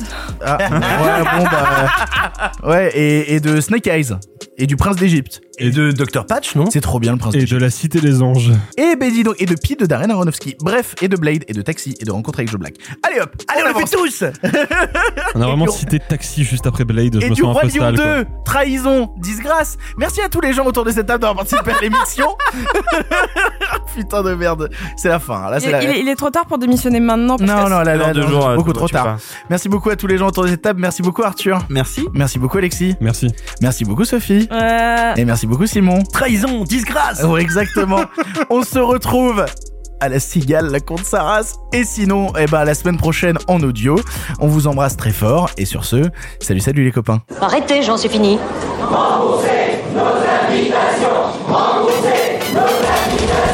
Qu'allons-nous faire par Osiris Essayons de nous voir la semaine prochaine pour déjeuner et puis vous me montrerez votre clocher. Le cinéma fait de toi un bon gamin Et que c'est quoi Maintenant c'est fini, va falloir rentrer. Je vais aller me faire une toile. Ok, amusez-vous bien tous les deux. Bon, ça j'y compte. Bonne soirée. Merci. Have a great evening.